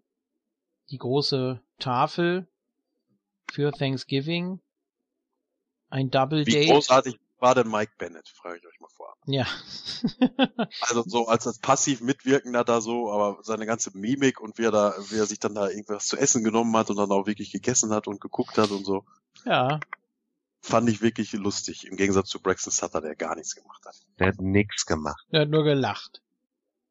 Mann, Mann, Mann, war Ja. das schlecht. Also, es sollte ein Double Date geben. ähm, ja, Maria und Mike Bennett, jetzt hätte ich fast gesagt gegen, aber und Laurel Van Ness und Braxton Sutter und ja, Ellie sollte die Kellnerin spielen. Übrigens auch schön, dass Braxton Sutter ungefähr eine Viertelstunde oder 20 Minuten nach seinem Auspowern im X-Division-Match dann da sitzt. Ja.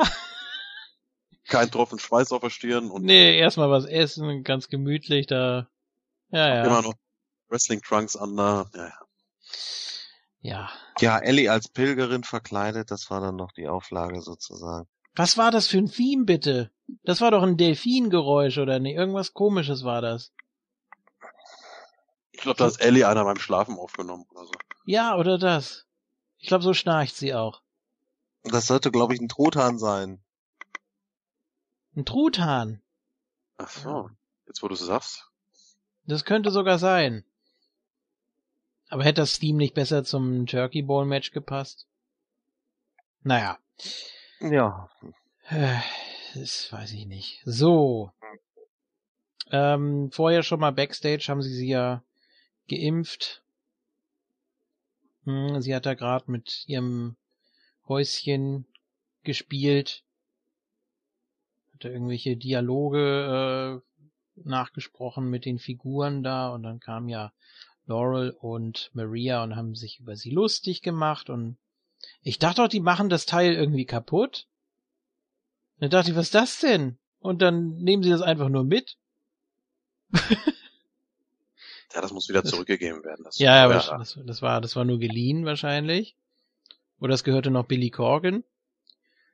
Und, Thanksgiving, seine Deko da. ja, Das will ich wieder haben. Billy. Corgan, Billy Corgan ist äh, dankbar für gesmashte Pumpkins auf jeden Fall. so, dann, wie gesagt, als Kellnerin da äh, unterwegs. Und dann haben natürlich auch alle gesagt, wofür sie dankbar sind. Ähm, Mike Bennett dann auch irgendwie hat an dritter Stelle dann doch mal Maria erwähnt. Das war ja ganz nett, ne? Und Maria dann auch so ganz fies an, ja, in der Reihenfolge. das, dann sollte es ja äh, was zu essen geben. Und dann hat aber Ellie erst nochmal gesagt, also ich bin dankbar für die ganzen tollen Fans hier in der Impact Zone. Und dann, du sagst hier nicht, wofür du dankbar bist. Und ja, so das Übliche eben. Und dann ist sie wieder ganz kleinlaut geworden. Erstmal. Dann hat sie sich aber doch noch gewehrt. Und dann äh, sollte es eigentlich, ja, was war denn das für so eine komische Milchsuppe da? Ich kenne mich da nicht so aus mit dem mit dem äh, Traditionsessen. Ich habe auch ihr's- keine Ahnung, was das sein sollte. Eine Also Quarkspeise. Reste vom Catering zusammengekippt oder so. Ja, wahrscheinlich. Das sah auch Ja, so ein also bisschen ähnlich, aus wie ähnlich der. wie in dem Eimer von den Godwins. Ja, genau, wollte ich auch gerade sagen. So ähnlich sah das aus. Auch so ein paar Haferflocken und so ein paar Wurzelstückchen und sowas und ein bisschen Milch. Ja. ein Salatblatt. Nein. War ja eigentlich für Laurel gedacht, die Ladung, aber hat dann doch Maria erwischt. Ja. Also das habe ich auch nicht so ganz verstanden, dass da äh, Ellie dann stand und das eigentlich äh, ja auch sehr geschickt geplant hat, dass sie das äh, Laurel verpassen wollte. Aber kaum hat es dann Maria getroffen, war sie völlig, oh Gott, oh nein. Und äh, das sah dann schon mehr nach Affekt aus. Aber hat sie denn wirklich gedacht, dass es äh, nicht so schlimm ist, wenn sie es Laurel überkippt? Als äh, wenn sie es Maria überkippt. Das hat doch so ungefähr zumindest die gleichen Konsequenzen für sie. Also das hätte sie sich ja auch so ein bisschen ausrechnen können. Dass sie da jetzt nicht so völlig erschrocken ist, sondern hätte einfach sagen können, ja gut, okay, die hat's auch verdient, noch mehr eigentlich. So. Aber dazu fehlt ihr natürlich auch das äh, Selbstbewusstsein. Also Ellie, Ellie ist ja schon wirklich krankhaft devot, ne? Also das ist ja wirklich sehr, sehr übertrieben dargestellt und ja, und was soll man sagen? Dann stand da Maria wie, ja, ich will hier jetzt gar keine Vergleiche ziehen. Wir sind ja größtenteils jugendfrei. Und dann kam Mike Bennett an und hat ihr da so den Finger draufgelegt aufs Gesicht. Hat mal probiert und dann wollte ihr das ganze Gesicht ablecken und dann, oh nee, das, das hat ihr gar nicht gefallen. hat dann so eine abwehrende Handbewegung gemacht und ja, hat sich schon sehr gut verkauft, ne, die Mimik und das war schon alles, war schon alles ganz stimmig. Ich finde solche, solche Segmente immer furchtbar, aber man muss da immer mit rechnen. Thanksgiving ist ja immer so ein Thema. Naja, gut. Und dann natürlich auch noch immer diese Geschichte, die offen ist zwischen zwischen äh, Ellie, Laurel und Braxton. Also ja, wenn ich dich so ein bisschen so ein bisschen spoilern darf, da gab es ja. natürlich auch ein bisschen Bewegung im, am 1. Dezember dann. Mhm. Und zwar gab es nochmal die Gegenüberstellung. Laurel und Maria haben im Ring dann von Ellie so eine Art Entschuldigung gefordert für die Vor Vorkommnisse der letzten Woche da bei dem angesprochenen Thanksgiving-Dinner. Und Ellie hat dann tatsächlich das erste Mal sich physisch zur Wehr gesetzt. Und zwar mit einer Ohrfeige gegen Maria. Sehr gut. Und wurde dann aber niedergebrawlt von ja. Laurel. Und hat den Beatdown dann da kassiert. Trotzdem ist sie jetzt dann so wirklich ja, so geturnt. Man zieht das ja echt so ewig hin. So, ich dachte eigentlich direkt nach Bound for Glory, man macht schon den, den Schnitt, auch wenn man dann noch in dem Gail Kim Programm mit drin steckte. Trotzdem hat sie, war sie ja dann noch für verantwortlich. Selbst das hat die Maria in der Promo dann nochmal vorgeworfen, dass sie ja, ja damals bei Bound for Glory gesagt hätte, ich, äh, sie wäre medic medically cleared und so, also hätte das da dem Arzt gesagt. Ja. Oder das, was der Arzt ihr gesagt hätte, hätte sie dann da die Öffentlichkeit weitergegeben. Ja, aber diesen, diesen wirklichen Punkt da, dass man sagt, ja, das ist jetzt der Punkt, wo es, wo es Ellie reicht oder so. Ja, ich weiß nicht, den habe ich da jetzt am 1. Dezember immer noch nicht gekommen, kommen gesehen. Ich kann mir vorstellen, dass er jetzt da wieder noch zwei, drei Wochen hinterher trottet und jetzt wieder ihrer Miss Maria da irgendwie jeden Wunsch da erfüllen möchte. Also es ist unterhaltsam, also äh, man kann das ruhig noch ein paar Wochen ziehen, vor allem wenn das dann wirklich so auf Weihnachten zugeht. Oder ganz interessant wird's dann natürlich am Valentinstag. Das ist jetzt noch eine ganze Weile hin, aber da geht dann, glaube ich, richtig die Post ab. Kann ich ja, jetzt unabhängig davon, wie die Storyline ist oder so, das ist jetzt nicht der, der, das Beste, was man am Kreativen da je ausgepackt hat, aber die Performer sind halt sehr stark in ihren Rollen, finde ich. Ne? Maria einmal und auch Ellie, die sich da ja richtig in dem Charakter da wiederfindet mittlerweile. Ja.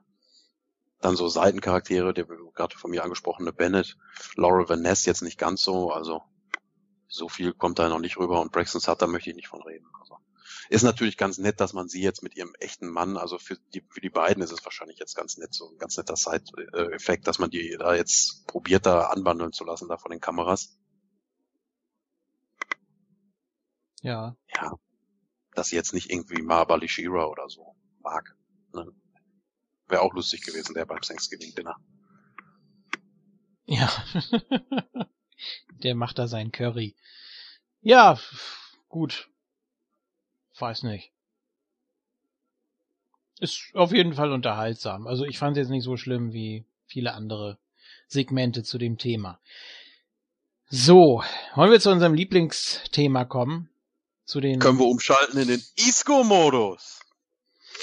Wieso das? Jetzt wird abgefeiert. Jetzt wird abgefeiert. Ach so, du meinst wegen Johnny Mundo. Ja. Ja, so ähnlich können wir das jetzt auch machen. Du bist ja großer Fan, zumindest von einem der Charaktere da sehr. Und Ach, ich finde. Mag die, mag die ganze Sippe, die sind alle ja, over für mich. Das ist auch herrlich. Ja, der arme Matt Hardy hat sein Gedächtnis verloren. War dann zu Hause bei der Hardy Mansion und äh, haben sie alles Mögliche versucht, was man ja eigentlich nicht machen soll. Man soll ja nicht mit Gewalt irgendwie äh, Erinnerungen hervorrufen, sondern das muss sich ja so von sich aus wieder regenerieren. Aber egal, sie haben wirklich alles versucht. Sie haben ihm äh, Bilder gezeigt. Und, Nein, das kann nicht sein. Und äh, das war also, wieso habe ich das denn gemacht? Und ich bin doch Ingenieur und dann musste er ja auch das, dieses Regal da zusammenklöppeln für Mr. Benjamin. Richtig, damit ging es ja los. Ich glaube am 17. Ne, dann ja. hat Jeff, ging ja los damit, dass Jeff Hardy die, die restlichen Hardys da besucht in dem Anwesen. Und dann ist noch dieser, dieser Gespräch mit, Deb, äh, mit Debbie, mit Rabbi, die gesagt hat, nee, er ist irgendwie komisch, der ist irgendwie anders drauf, ja. Und dann Matt Hardy im, im Rollkragenpullover da und dann Senior Benjamin, der da jetzt Mr. Benjamin, der saß da auch ganz bequem auf der Couch und hat nur gesagt, nee, nee, ein paar Meter weiter nach, ein paar Zentimeter weiter nach links, nee, nee, nach da. Ja. Und Und der, schien der Pullover, der. Pullover. Ja, der rote, ja, der mit dem Rollkragen. Also Gott sei Dank, wir haben ja spekuliert, verliert er den Akzent? Nein, er ist eigentlich noch genauso wie vorher. Er ist jetzt nur kultiviert und nicht mehr äh, Broken Matt, sondern ja, der verantwortungsbewusste Familienvater, der die Regale baut. Das ist so schön. Ja, Jeff Hardy natürlich auch völlig verzweifelt und Aber wie ernst ist Jeff Hardy auch, weil ich fand das so toll Ja. zu sehen. Wie ernst. Verdammt, Matt, du weißt das doch noch. Also. Und dann Ja. hat er ihn mit zum, zum, zum Lake genommen, ne? Das war dann, glaube ich, das zweite große da. genau, und das hat Dass auch nicht funktioniert. Ja, nee. Matt Hardy hat sich ja geweigert, unterzutauchen, ne? Also. Ja. Auch mit Skarsgård konnte er nichts anfangen, ne? Matt, äh, Jeff hat ja noch probiert, ihm zu sagen, du kennst das Boot hier, du hast ihm einen Namen gegeben. Ja. Für mich war das Highlight das Löschen der, der ganzen Spam-Mail. Ja. Delete, Delete, delete. delete, delete, delete. Was? Young Bucks Newsletter? Ich mag ja keine Rockmusik. Delete. Das ist- das ist- ja. Nee, es war, es war schön. Rabbi hat er immer Debbie genannt und die hat das natürlich auch super verkauft und ja, so ein bisschen leid hat mir der King Maxwell. Ich hatte so den Eindruck, dass er das auch so wirklich glaubt, was da um ihn rum passiert. Ja, sieht mal, wie gut er dich mittlerweile worken kann. Ja, richtig. Ist ja auch, ist ja jetzt auch ein Fernsehkind, ne? Ist ja ein Fernsehstar. Und äh, der muss das dann natürlich abkönnen, wenn da um ihn rum so verrückte Sachen passieren. Äh, ja, was, was gab es noch? Es, es gab so viel. Ähm, die, Ja, das die, hatte nichts geholfen mit dem Lake of Reincarnation und dann hat Jeff gesagt, ja, jetzt gehe ich alleine in die Impact Zone. Dann kam halt dieses Intermezzo mit, mit Eddie Edwards zusammen gegen den DCC, was wir vorhin besprochen haben. Ja. Und die anderen haben dann in der Folgewoche, dann sollte es ja das, das Ice Cream Social geben, ne? Kein Thanksgiving Dinner am 24. ja. Da war Matt Hardy nicht so wirklich nach. Er wollte halt so ein Ice Cream Social starten. Ja, richtig. Hat dann im Garten da auch alles aufgebaut, hat er auch die ganzen Zutaten gehabt und so weiter. Und Mr. Benjamin, der saß dann da schon, hat ihn mal machen lassen und Mit seinem Playboy und dann ist Vanguard Wonder wirklich mit dem, mit dem Cocktail oder was er da hat. ja, mit dem Strohhalm da. Und dann noch diese Konversation zwischen den beiden. Wir haben irgendwann gesagt, du trinkst zu viel. Und was hat dann Vanguard One irgendwas nochmal gesagt? Irgendwie, Äh. das ist, Ja, es geht dich nichts an oder irgendwie sowas. ja, ja, genau. Dann war Vanguard One ja auch ganz traurig. Hoffentlich äh, findet er sein Gedächtnis wieder. Und dann ist ihm ja auch ja, ja, der ja. Strohhalm aus dem Mund Benjamin oder Mr. Benjamin auch gewarnt. Wenn der sich wieder erinnern kann, dann blüht er aber einiges. Hat Ja. Vanguard One ja gesagt. Ja, und dann hat man diese ganzen Pro- Probiermethoden dann da die, die Sendung über gehabt. Ne? Hat er Also nicht ich gesagt, äh, äh, ganz kurz nochmal, don't judge me, bro, oder irgendwie sowas? Ja, genau. Ja, hat sie gesagt, du trinkst zu viel. Eigentlich wollte er ja eigentlich auch nur davon ablenken, ne, dass er Ärger kriegt, wenn sich Metadi wieder erinnern kann. Dann hat ja. Benjamin dann gesagt, ja, du trinkst zu viel, One. Ne? Don't judge me, bro. Ja, und dann weiteres Highlight für mich, dann kam tatsächlich der Referee vom, von der Final Deletion wieder, der lizenzierte Offizielle. Mhm. Und äh, ja, der kennt Matt Hardy anscheinend auch schon ein bisschen länger. Haben ja, hat er gesagt, ich kenne dich schon seit über zehn Jahren und alles. Der sollte ihm dann auch nochmal Bilder zeigen. Ich glaube, die Vorwoche hat er sich ja die Final Deletion angucken müssen. Ganz kurz nochmal, als er da rausging und dann im Flur dann so plötzlich, ah, ah, ah, und dann denkst du schon, er hatte wieder eine Premonition, aber er musste nur niesen. Genießen. ja, ja, genau. Also immer so richtig schöne Andeutung auf den Charakter und dann war es doch irgendwie was ganz Normales, was ganz Alltägliches. Auch als er dann plötzlich irgendwie obsolet draußen gesagt hat und dann so kurz verwundert war, so irgendwie, hä, was? Ah, egal. Ja, und auch mit der Melodie mal im Hintergrund, wenn man so ein bisschen angeteased hat oder so. Ja. Also, Das hat man schon schön gemacht und wo ich, für mich waren die Segmente auch klar das Highlight der Sendung. Also ich habe mich da wirklich von Segment zu Segment gehangelt, da gerade in dieser Thanksgiving-Ausgabe. Das mit dem Ja. Referee hat ja auch nichts gebracht, dann okay. äh, Und dann kam, glaube ich, die Hypnose als nächstes, ne? Ja. Da Ach so, vorher er- noch, da, äh, als sie die Videos da gesehen haben, da war echt unglaublich viel. Das muss man sich alles angucken. Ähm, oh, wie nett von mir. Ich mähe seinen Rasen. Nein, Moment, ich fahre da ja über seine kunstvoll angelegte äh, Grünanlage. Warum tue ich so etwas? Gewalt ist doch keine Lösung. ja, das war schön. Ja, wer auch die ganzen Sachen verabscheut hat und gar nicht Mhm. nachvollziehen konnte, ne? die als Broken Matt gemacht hat. Ja, und dann innerhalb der Hypnose hatten wir dann Broken Matt Hardy zumindest für so eine halbe Minute wieder, ne? Also da hat's Ja. ja. ganz kurz gewirkt. Ja, ja, und dann sollte er zu seinem eigentlichen Charakter zurück, was natürlich im Idealfall äh, dann so geblieben wäre, aber er war dann doch wieder der fürsorgliche Ehemann und Vater mit dem Pullover, der da die Regale zimmert. Ja, ja, und der war dann auch besorgt, dass sein Ice Cream Social, dass er sich draußen um die Gäste kümmern muss und so. Ja. Ah, war da noch, was? da war bestimmt noch einiges mehr. Gut, Highlight war dann natürlich, äh, als er dann rausgegangen ist in den Garten und dann auch ein Hinweis von den Seven, was nochmal? Er hatte ja irgendwie so eine Bezeichnung dafür. Seven Ladies. Ja, genau, dass er, dass er ein Zeichen erwartet.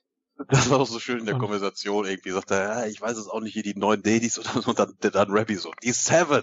Ja, Wie ernst ihr das auch war, dass, sie den, dass Matt Hardy seinen ganzen Käse, den er sonst immer von sich gibt, genauso wiederholt. Und auch Jeff und so, wie ernst denen allen das Anliegen war. ja, das ist ja auch schrecklich eigentlich. Das ist ja auch nicht zum Lachen. Jedenfalls wird dann Matt Hardy vom Blitz getroffen, fällt zu Boden und äh, Rabbi weckt ihn wieder auf. Und was passiert? Er ist wieder Broken Matt und damit endet dann Impact. Ah. Ja. Gott sei Dank. Ja. Auf jeden Fall, ja, ich habe mir gerade mal die Final Deletion angeguckt, das war sehr unterhaltsam. Das ah, schön. So. Gut, jetzt Ja, gibt's natürlich. Hm? Hatte man mehr darauf, ne, gibt's dann nochmal das, das Match gegen DCC. Und auch sehr schön, davor gibt's äh, nochmal eine Promo von James Storm, der aber mit äh, verstellter Stimme spricht. Die Promo ist aber vorher eingesprochen und er, er macht mal mehr oder weniger halt unter seiner Maske da so eine, so eine Playback-Promo und bewegt die ganze Zeit die Hände und es passt überhaupt nicht auf die Promo, was er gerade gesagt hat. Also er, er bewegt sich die ganze Zeit total falsch und es sieht einfach nur scheiße aus. Ja, aber so richtig scheiße. Dann hätte er die Hände gar nicht bewegt, habe ich mir zwischendurch gedacht. Der Mann hat ja eine Maske auf. Man kann ja gar nicht gucken, ob er das jetzt wirklich sagt oder nicht. Er hätte es einfach nur ganz Ja. ruhig vor die Maske halten müssen, das hätte besser ausgesehen. Aber so passt es überhaupt nicht und wirkt nur schlecht. Es war ja auch nicht sonderlich emotional, was er da jetzt in der Promo transportieren wollte mit der gepitchten Ja. oder verstellten Stimme. Das soll ja so, so eiskalt und rüberkommen. Und dass er dann mit den Händen noch so wild gestikuliert, habe ich auch gar nicht verstanden. Ja, Ja, das war, glaube ich, die. Eröffnung, die Eröffnungspromo von, von Impact und dann kam es ja im Main Event zum Match halt. Ne? Das sollte ja dann dort wirklich nochmal das Titelmatch gehen. Ja. Hardys gegen DCC. Ja, sollen wir JFK hier spoilern oder nicht? Er Oh je, ja. oh je, ja, ihr dürft, klar. TNA World Tag Team Champions sind nach wie vor die Hardys. Ja. ich hätte Der mich jetzt auch gewundert, irgendwie. Niederlage hier. Ah, okay. Ich hätte mich jetzt auch gewundert, will man das dann so lösen wie mit New Day oder so.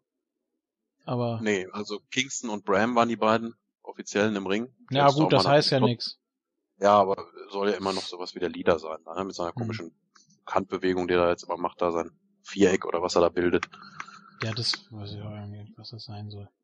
Ich Ja, dachte, so- Wobei so ich jetzt, wo wir ihn jetzt nicht spoilern, ist dann äh, der Main Event von der Folge. Das Steel Cage Match der Knockouts. Nee, das, das, das darf er sich ruhig noch angucken. Ne? Aber ich meine jetzt mit den Hardys darauf bezogen, es soll ja jetzt am 15.12. diesen Monats diese sagenumwobene Hardy Compound Sendung geben. Mal sehen, Ja. ob der DCC sich dann da rächen wird oder so jetzt mit der ersten Niederlage. James Storm, der Leader. Noch Final nicht- Impact. The Final Impact, ja, wer weiß. Ja, die Hardys haben ja auch nochmal gesagt, sie haben The Great War überlebt und das hat sogar Rosemary in ihrer Promo in der Vorwoche, also die JFK auch noch gesehen hat, gesagt. Ne? Sie hat The Great War überlebt oder die Kay haben den Great War überlebt. Mhm. Das scheint ja jetzt schon einen gewissen Stellenwert bei TNA zu haben. Naja, ich bin auf jeden Fall super gespannt auf die Compound-Sendung. Kann mir auch vorstellen, dass ich da überhaupt nichts irgendwie durchskippen möchte oder so. Mal sehen, wenn sich die ganzen Gerüchte da bewahrheiten, wir wirklich den Boxkampf kriegen mit Grado und Joe Frazier. Ja. Und auch das Debüt mit Maxwell Hardy, ne? Also das Impact-Debüt. so. Gut. Ja, es gab noch sehr, sehr viel mehr, glaube ich, was wir jetzt nicht äh, angesprochen haben. Aber wir wollen mal zu Facebook kommen. Ähm, Martin Spiller möchte wissen, werden DCC noch erweitert oder bleibt es beim Drei-Mann-Stable? Ja, wenn man noch eine Maske übrig hat, warum nicht? Kann man natürlich machen. Kann ja auch hier, Vielleicht, äh, wie heißt er nochmal? Hm? wenn der Drew wieder da ist. Ja, das wäre was für ihn. Das glaube ich Ja. auch. So ein Stable Guy. Der das ist so ein Stable Guy auf jeden Fall. Dann hast du hier nämlich Drew, Cowboy und noch ein C. So. Ähm, Ja, dann aber auch so, dass der, der vierte Mann dann auch erstmal nicht demaskiert wird wird oder so. Das würde ich, wenn überhaupt, reizvoller finden.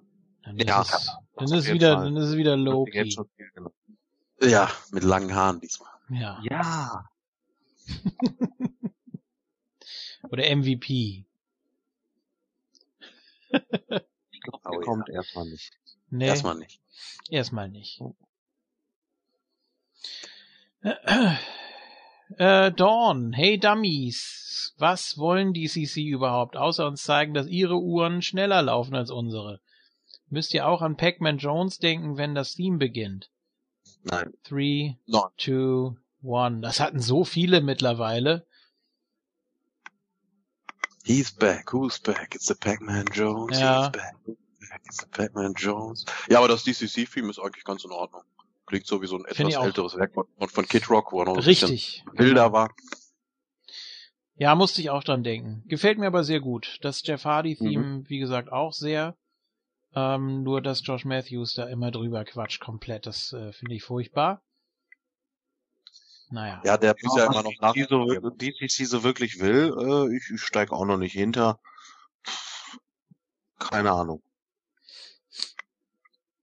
Ja, vor allem, wie gesagt, dieses ewige öffentlich auftauchen und dann doch wieder maskieren und hm, weiß ich noch nicht. Natürlich sind die drei gut in dem, was sie machen, ja, aber dann, dann brauchen sie eigentlich das Gimmick jetzt nicht mehr so. Zumindest nicht in der Form. Können ja auch so Chaos anrichten. Naja. Wir werden sehen. Gut. Das waren dann auch schon wieder die Fragen für TNA im November. Gibt's noch etwas, was ihr anmerken möchtet? Worauf ihr euch freut? Was ihr befürchtet? Puh, also ich freue mich, wie gerade auch schon erwähnt, auch das auf die Hardy Compound Sendung. Ich erwarte mir jetzt für Mhm. nächste Woche nicht mehr ganz so viel, weil man schon merkt, dass man da irgendwie auf, dem, auf den letzten Metern doch ordentlich auf dem Zahnfleisch geht mit den zusammengeschnittenen Sachen da aus dem Taping und so. Die Sendungen haben halt generell nicht so, leider nicht mehr so den runden Eindruck auf mich gemacht, wie das noch so unmittelbar vor Bound for Glory der Fall war. Vielleicht auch noch die Wochen danach, also die Sendung, die man direkt die Abende danach aufgenommen hat. Ach so, hier, ja, äh, aus der Not geboren auch. hier. Ja, es ist viel Stückwerk dabei, aber die Sache mit den Hardys war natürlich wieder überragend, hat die Sendung dann noch ein, zwei Wochen tragen können. ja. Ähm, Jade und Rosemary haben sich ja noch in den Rafters getroffen. Die ist ja hochgeklettert und dann hat sie gesagt, ja, du hast blaue Haare und du aber keine roten und irgendwie ganz komisch. Ja, und beide hatten auch noch so eine, so eine Backstage-Promo, Rosemary einmal in, vor so einer Käfigwand und Jade einfach so eine 0815 Wrestler-Promo. Ja. Irgendwo auf dem Parkplatz oder wo man sie da Ja, ja, irgendwie. Im Zweifel müssen sie immer auf dem Parkplatz da stehen. Stand wahrscheinlich direkt neben Jesse Goddard, der da auf äh, Aaron Rex gewartet hat. Naja. Ja, ich bin halt gespannt, wie es sein, sein wird, wenn Billy Corgan ganz weg ist. Also ähm, man hat ihn jetzt rausgeschnitten, aber man merkt halt noch ein bisschen seinen Einfluss. Ähm, wenn er dann halt irgendwann nicht mehr dabei ist bei den Tapings oder die Tapings, wo er dann jetzt halt das erste Mal fehlen wird. Ja, da bin ich mal gespannt, wie man das dann sehen wird. Und äh, bei mir ist so ein bisschen äh, die Motivation raus, weil ich hatte halt so meine Hoffnung in Billy Corgan gesetzt. Äh, TNA hat halt wieder richtig Spaß gemacht. Ich hoffe, das wird halt auch ohne ihn weiterhin so bleiben. Ja, das bleibt zu hoffen. Ne? Also viele Sachen wirken halt, wie ich gerade schon gesagt habe, angefangen und nicht zu Ende gedacht. Vielleicht waren das mhm. auch teilweise die Brainchilds von Billy Corgan, wie eben dieser DCC oder so, was sie für eine Aussage haben oder was weiß ich. Na, das wird schon. Ja. Denke ich. Also es wird erstmal so bleiben von der Qualität her. Auf jeden Fall unterhaltsam, sehr kurzweilig. Man probiert viel mit Charakteren. Matches sind sowieso gut, von daher bin ich guter Dinge. So. Ja, dann war es das jetzt auch erstmal wieder für den TNA-Part. Vielen Dank an euch beide, vielen Dank an die Hörer fürs Durchhalten bis hierhin. Und gleich geht es weiter mit NXT, auch mit einem Monatsreview. Da werden wir dann nochmal ein bisschen ausführlicher auch über Takeover Toronto unter anderem sprechen. Da gab es ja bis jetzt nur äh, den Live-Kommentar von Fella und mir, natürlich nach wie vor zu hören auf dem Moontalk Network unter network.moontalk.net. da gibt es auch immer mal wieder was Neues, also am besten gleich abonnieren, unseren YouTube-Kanal. Ja, wie gesagt, danke an euch zwei und ich sage bis gleich. Ja, viel Spaß jetzt noch mit dem, äh, nee, nee, ich dringe mich jetzt vor, haha, muss ich hinten anschneiden. Ich wünsche euch viel Spaß jetzt noch mit dem NXT-Part. Ich hoffe, der TNA-Part hat euch Spaß gemacht. Wir hören uns wahrscheinlich im nächsten Lucha-Part, denke ich mal. Äh, ja, dann sage ich Tschüss, bis dann. Euer Isco. Verwirr die Leute doch nicht. Wenn die jetzt zum ersten Mal hier reingehört haben, ne? Ja. Soll ja welche geben. Soll ja welche geben. Alle anderen, unser Universe, schön, dass ihr da wart hier beim TNA-Part. Viel Spaß gleich noch bei NXT und noch so ein Mini-Plug von mir. Zum Ende des Jahres, diesen Monat gibt's auf jeden Fall noch die zweite Folge von Nitros Sternstunden mit dem Espada und mir. Seid gespannt, was wir uns da für euch ausgesucht haben. Werdet ihr die Tage noch in unserer Facebook-Gruppe ein bisschen mehr zu erfahren. Hm. Macht's gut.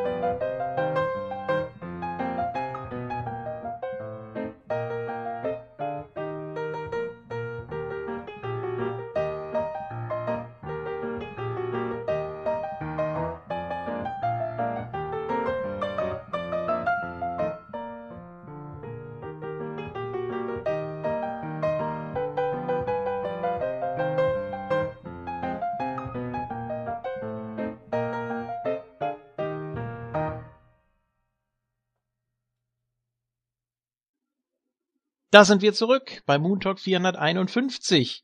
Wir haben es eben zwar angekündigt, NXT, aber dazu kommt es jetzt nicht aufgrund von Krankheiten und von äh, technischen Fehlern, die hier und da mal auftauchen, was natürlich sehr schade ist. Äh, den Beteiligten natürlich an dieser Stelle gute Besserung. Wir wollen das jetzt so handhaben, dass wir, wir haben ja jetzt schon Dezember, Mitte Dezember, das heißt, wir werden dann wie üblich natürlich unsere Moonies vergeben und dann natürlich im Rahmen von NXT auch auf den Dezember nochmal eingehen. Das ist jetzt so der Plan. Äh, zu Takeover haben wir uns ja eigentlich auch schon ein bisschen geäußert, zumindest der Feller und ich. Da ist natürlich nach wie vor die Live-Kommentarspur auf unserem Network zu hören. So. Aber ihr sollt jetzt nicht leer ausgehen. Es gibt trotzdem noch einen Part für diese Ausgabe, nämlich Lucha Underground. Die Folge 13 und 14 der dritten Staffel. Und dazu begrüße ich an meiner Seite El Rey. Mahlzeit und Glück auf. Hallöchen. Ja. Was war gerade bei TNA noch dabei, aber natürlich ganz wichtig hier die Transformation, wenn es in den Tempul geht, mit zwei sehr interessanten Folgen, wie ich finde. Wir haben ja gerade erst, äh, was ja den Isco gefreut hat, den Titelwechsel gefeiert in der zwölften Ausgabe an Johnny Mundo und der war jetzt irgendwie nicht so präsent. Also zwei Ausgaben, die nicht unmittelbar an die elfte und zwölfte anknüpften. Ja, aber ja. er war halt im, im Hintergrund sozusagen präsent, denn ja. äh, das Ende der zweiten Folge, das ist ja schon, oder nee, das war ja das, das mittlere Match, das war nicht das Ende. Ähm, da, das war ja schon sehr, sehr wichtig für Johnny Mundo, wie es da ausgeht. Ja, richtig. Ja, kommen wir aber erstmal zur 13. Episode. Kann man ja fast schon als Bottle-Episode bezeichnen. Also, ja, hatte jetzt auch keinen großen Einfluss auf irgendwelche Storylines. Es war einfach, ja, ein großer Angle, bestehend aus drei, dreieinhalb Matches, wie man auch äh, das nennen will. Ging es natürlich um das Gauntlet-Match Pentagon gegen die Triade.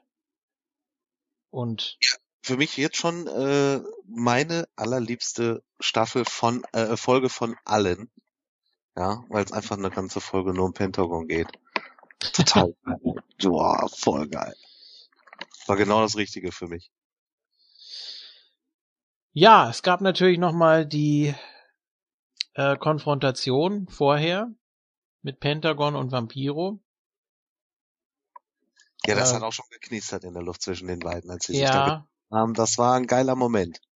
Das war auch von der Kamera sehr gut eingefangen, also Respekt dann nochmal äh, dafür, wie der Vampiro um ihn rumgeschlichen ist. Ihn immer umkreist hat so und äh, ihm dann gut zugeredet hat und Pentagon, ja, kennt man, der macht einfach nur hier sein Cero Miedo und dann, dann geht er einfach, also. Naja, Gut, aber Vampiro hat natürlich noch andere Aufgaben. So, ja, ja, ähm, ja, er hat sich ja auch sehr zurückgehalten, eigentlich, bei dem Match. Er hat ja zum Schluss irgendwie nur noch Matt Striker kommentiert und Vampiro saß da nur noch so und hat gegrinst. Äh, kommen wir dann gleich zu. Hm, ja, worum sollte es hier gehen. Erstmal wurden die Damen vorgestellt. Ich hoffe, ich mache das einigermaßen richtig hier. Doku, Yurei und Hitukiri. Ja, die Black Lotus Triade. Ich hätte es nicht besser machen können. ich habe mir auch sehr viel Mühe gegeben. ja, ich weiß nicht, kann man sich da irgendwelche Eselsbrücken bauen? Naja, mal sehen. Ähm, zumindest die erste und die zweite, da ist es ein bisschen schwierig, die auseinanderzuhalten, finde ich. Die dritte, Hitukiri, ist natürlich äh, mit ihrer versteinerten Mine, ich glaube, die kann man äh, da ganz gut raus erkennen. Ich glaube, Jurei hatte diese lange Narbe am Bizeps. Ist mir aufgefallen. Ah, ich ja, meine, okay. meine sie, sie war das. Also eine von den Damen hatte ziemlich äh, auffällige Narbe. Ich meine, das war am linken Arm. Aha. Ja, gut, dann müssen wir mal sehen. Oder die machen mal was am Outfit irgendwie dauerhaft, dass man da kein Problem mehr mit hat. Wenn man denn die Namen irgendwann mal drauf hat. so.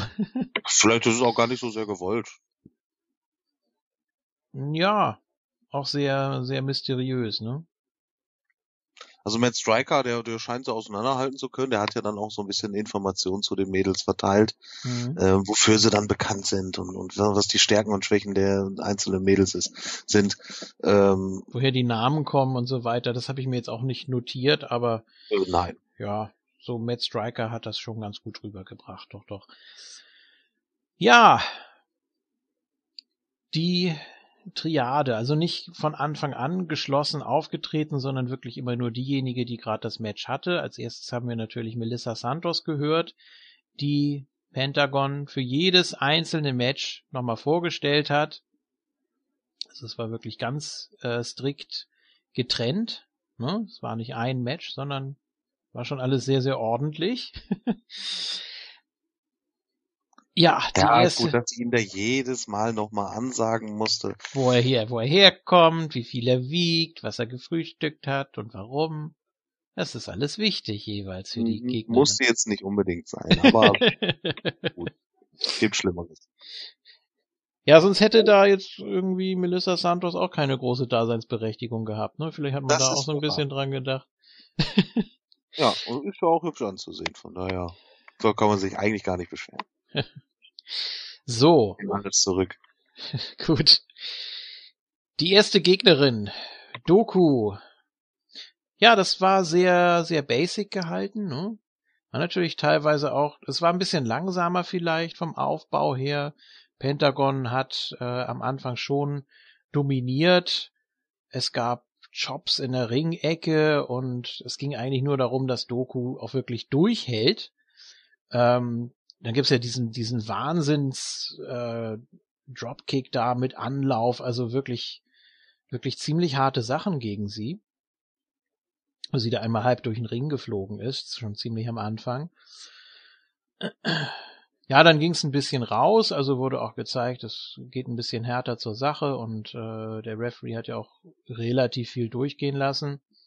Mhm. Ähm, ja, aber dann gab es äh, ja soll man sagen, den, den Finisher von Pentagon, zumindest was diese Ausgabe angeht, nämlich seinen gefürchteten, äh, ja, das, das, das Brechen des Arms. Das ist ja kein Armbreaker, das kann man ja nicht so nennen, das ist ja, das wäre dann einfach nur ein Move, meinetwegen, so wie der Cross Armbreaker, aber hier geht's ja wirklich darum, den Arm zu brechen und, äh, ja, damit kann man scheinbar Matches gewinnen.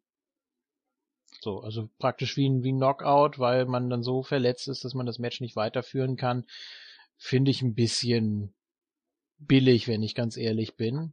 Ähm, also gerade bei der Triade, so wie sie dargestellt wird, da hätte ich mir schon eine aktive Aufgabe gewünscht oder zumindest irgendwie ein klares Signal, äh, ja, okay, der ist wirklich durch, ich kann nicht mehr.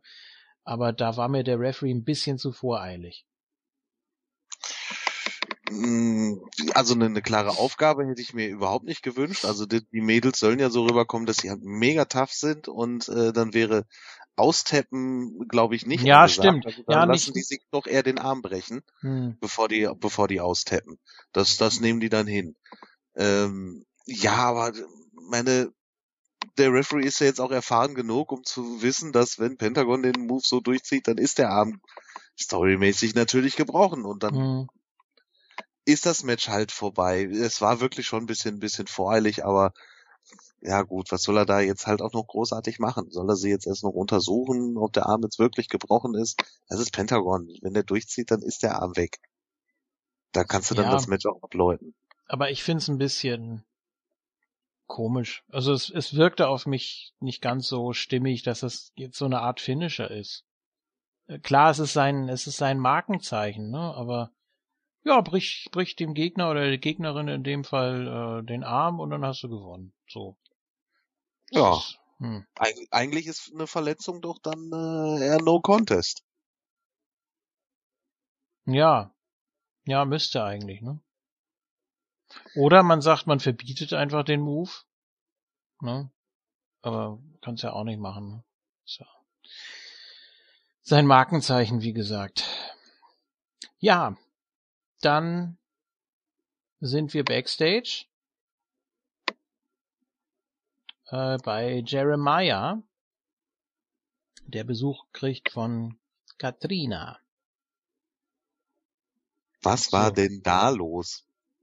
Tja, keine Ahnung. Das ist irgendwie an mir vorübergegangen oder ich hab's nicht gleich äh, verstanden. Wie hast du das denn interpretiert?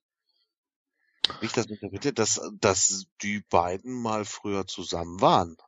Also dass es da auf jeden Fall eine, eine ordentliche Vergangenheit äh, zwischen Katrina und Jeremiah gibt und Evelise davon erstmal schon überhaupt nichts weiß. Ja. Das, Das ist äh, schon mal so so klar und das will er natürlich auch gar nicht, dass dass Evelise das äh, früher oder später rauskriegt. Ist natürlich jetzt super interessant für die für die Story zwischen Evelise und Katrina, die ja schon das Match festgesetzt haben. Ja, also Jeremiah dann möglicherweise noch mit einer wichtigen Schlüsselrolle bis zum Ende der Staffel.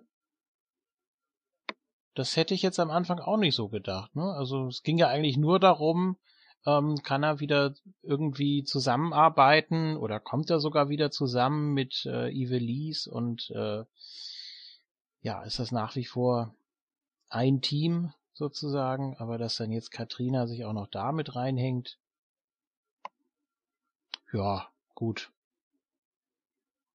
Ja, und also er hat ja ein, äh, also ein Stück des Erdbebensteins von Katrina. Äh, ist, der verleiht ihr ja auch eine gewisse Macht. Hat er dadurch, dadurch, dass er jetzt ein kleines Stück hatte, auch ein bisschen Macht?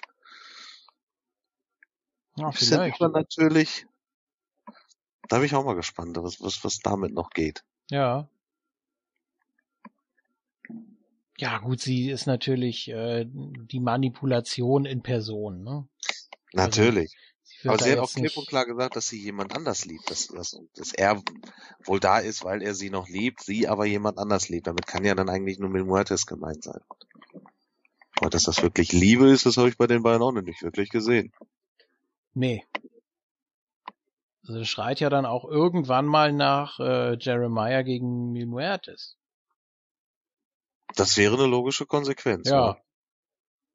Vielleicht äh, dann beides, was für Ultima Lucha. Mhm. Weil das ja jetzt auch nicht so öffentlich gemacht wird, sondern es sind ja erstmal nur so ein paar Andeutungen.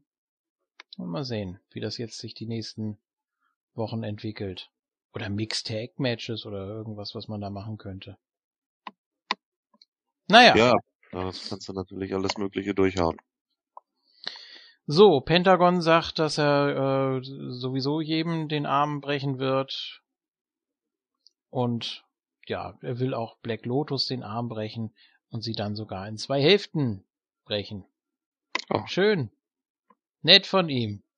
So, Wie einen alten Keks. genau. Gegen Yurei ist das nächste Match. Das läuft eigentlich ähnlich ab, beziehungsweise es äh, fängt natürlich ein bisschen zackiger, ein bisschen schneller an.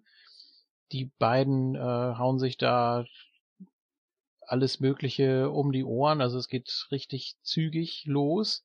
Auch da geht es ähm, nach einer Weile nach draußen und auch ziemlich heftig. Es geht da mehr oder weniger auch ins Publikum, in die Stühle und ja, aber letztendlich der gleiche, der gleiche Ablauf, auch hier.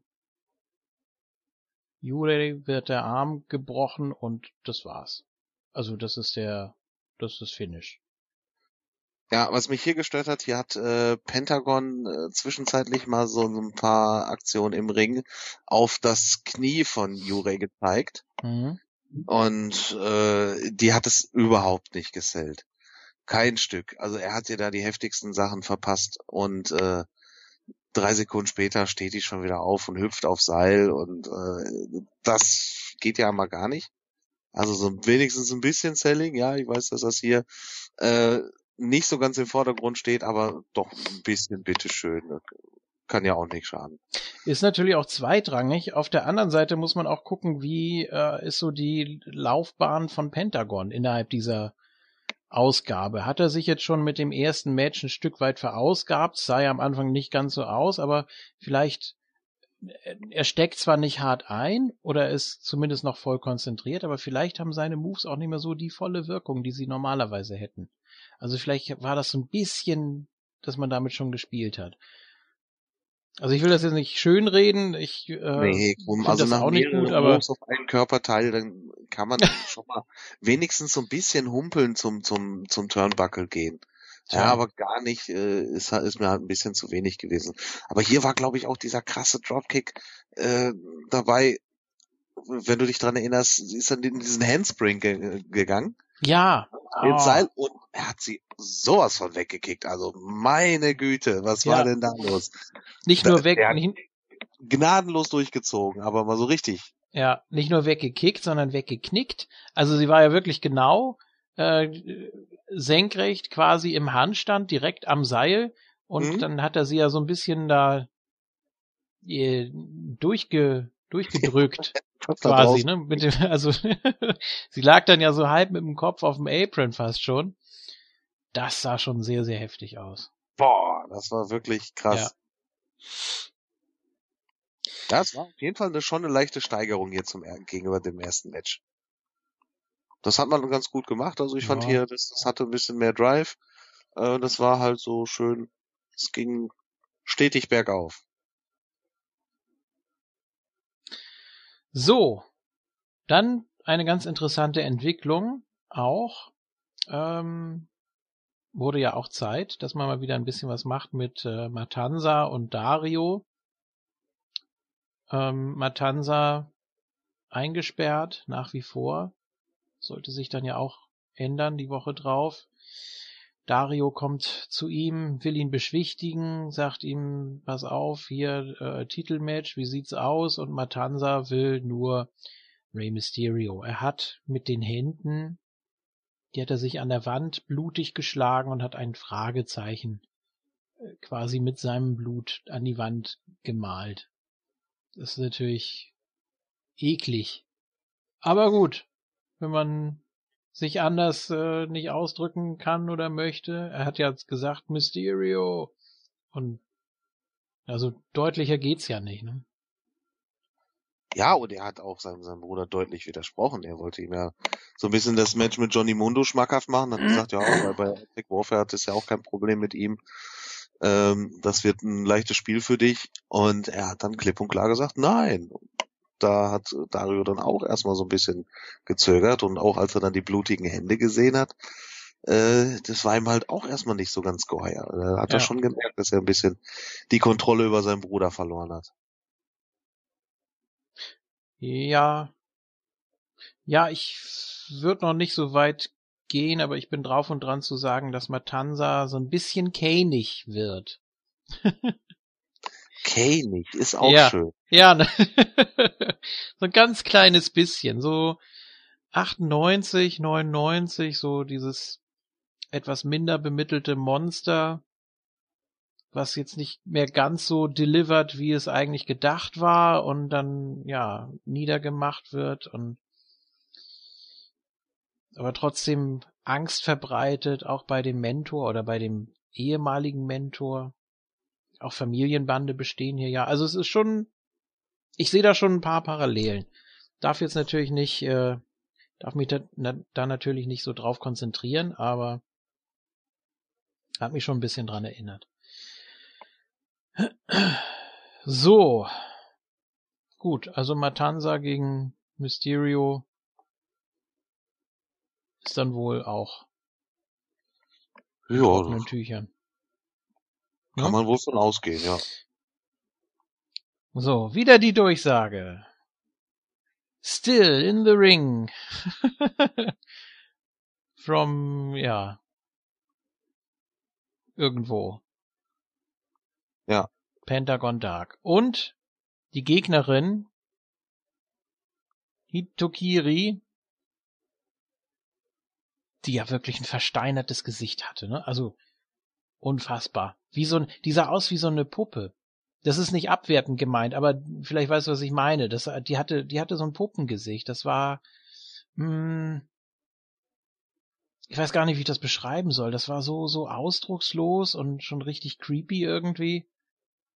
Wie sie am Anfang da auch beim Entrance und auch bei den ersten Moves, ja auch sehr heftig waren, wo sie ja gar keine Miene verzogen hat, ne? Also. Kein Stück, kein Stück. Ja. Ja, da dachte ich mir schon, also alles richtig gemacht, genau die richtige für den, den letzten Spot dann aufgehoben. Ja, gute Reihenfolge. auf jeden Fall auch äh, wirklich die heftigste von den drei zu sein. Wenn nicht sogar auch noch ein bisschen heftiger als Black Lotus. Denn da weiß Ja. ich gar nicht, ja, wie gut ist die jetzt wirklich? Die Ja. drei Mädels äh, sind ja alle bei Stardom eigentlich unter Vertrag. Und ähm, die wissen schon, was sie tun, ja. Also ich weiß nicht, was die für eine Rolle da einnehmen, ob die da auch zusammen äh, kämpfen, ob die da äh, Tag mäßig irgendwie was machen, keine Ahnung. Der, das müsste dann äh, unser guter Freund der Axel Messenger mal erzählen, denn so wie ich das mitgekriegt habe, hat er sich da wirklich äh, dieses Abo geholt. Ja. Ich glaube, für 7,50 Euro oder so kann man Stardom dann auch mit englischem Untertitel verfolgen. Der Ja. kann uns dann vielleicht in Zukunft mal was dazu sagen, was die Mädels dann da so machen.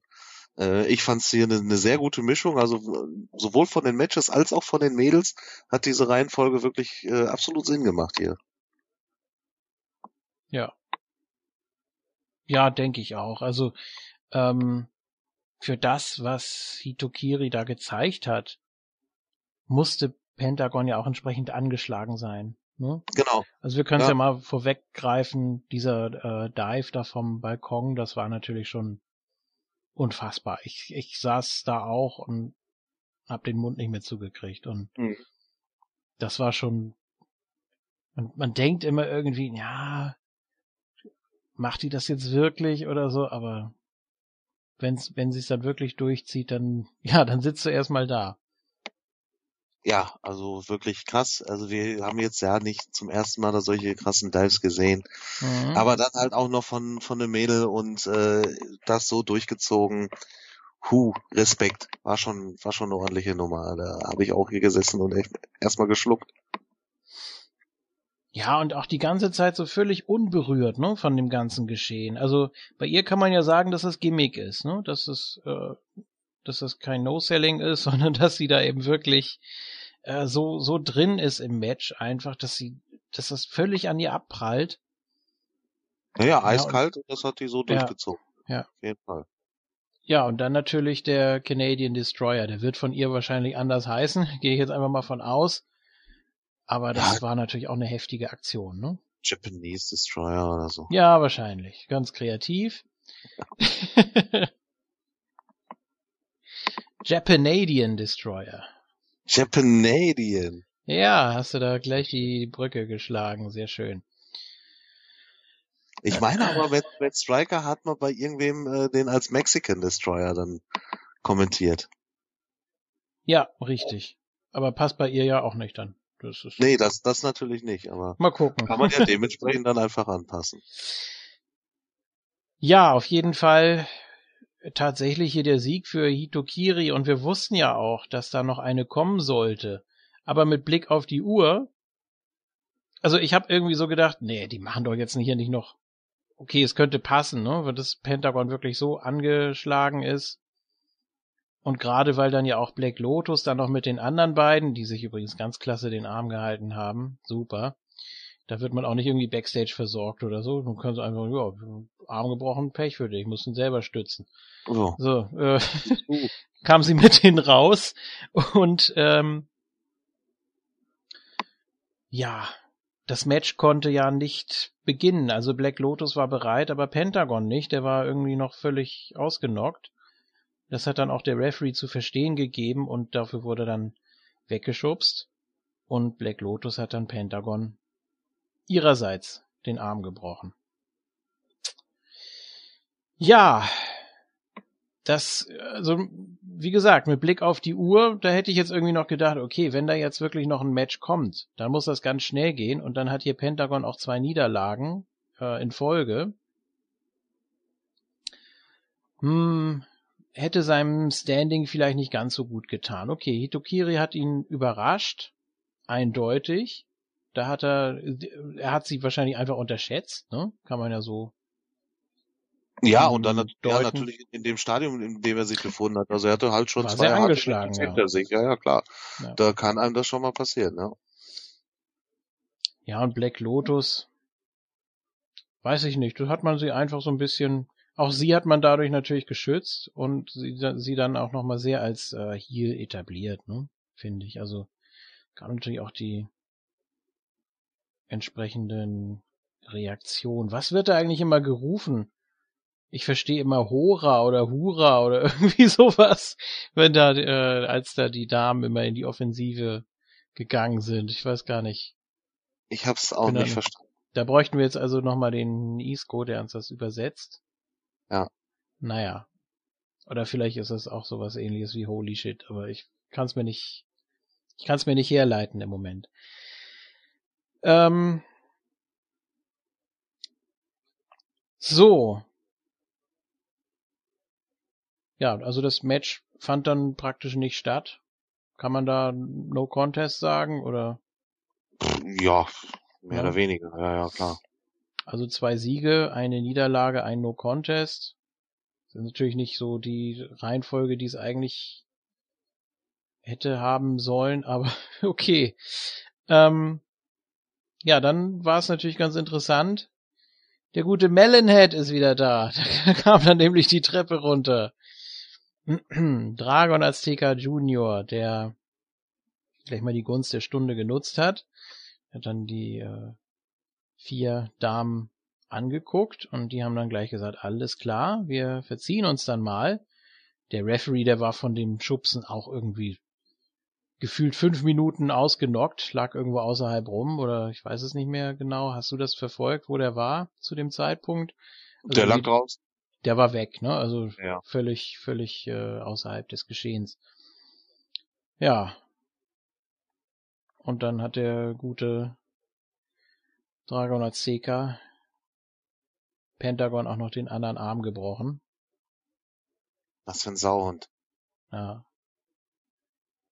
Da war dann völlig unfähig.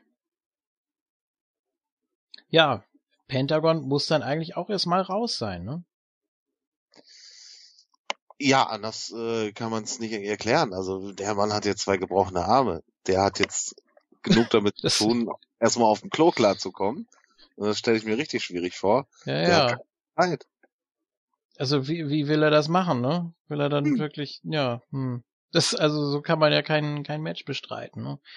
Nee. Ich, ich denke da immer wieder gern, ich sag's immer wieder gern an die Ritter der Kokosnuss. Das ist nur ein Kratzer, ne? Also völlig bewegungsunfähig und kannst gar nichts mehr machen, aber ja. das ist schon, das ist schon ziemlich heftig, ne? Die Jüngeren denken sich jetzt, wovon redet der alte Mann da wieder? Ja.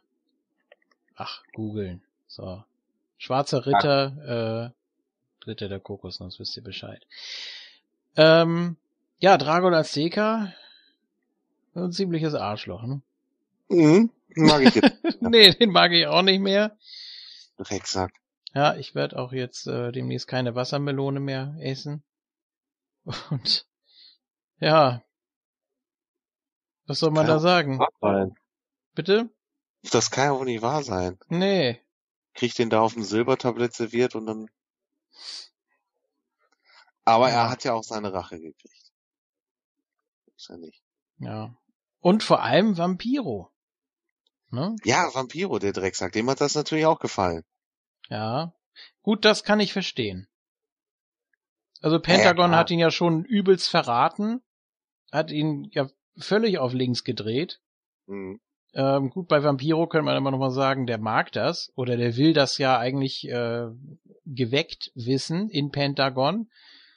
Ähm, aber so hat er sich das natürlich auch nicht gedacht. Und wie schon gesagt, er war die letzten Minuten auch völlig ruhig und Matt Striker hat das Geschehen kommentiert und äh, Vampiro saß da, hat gegrinst.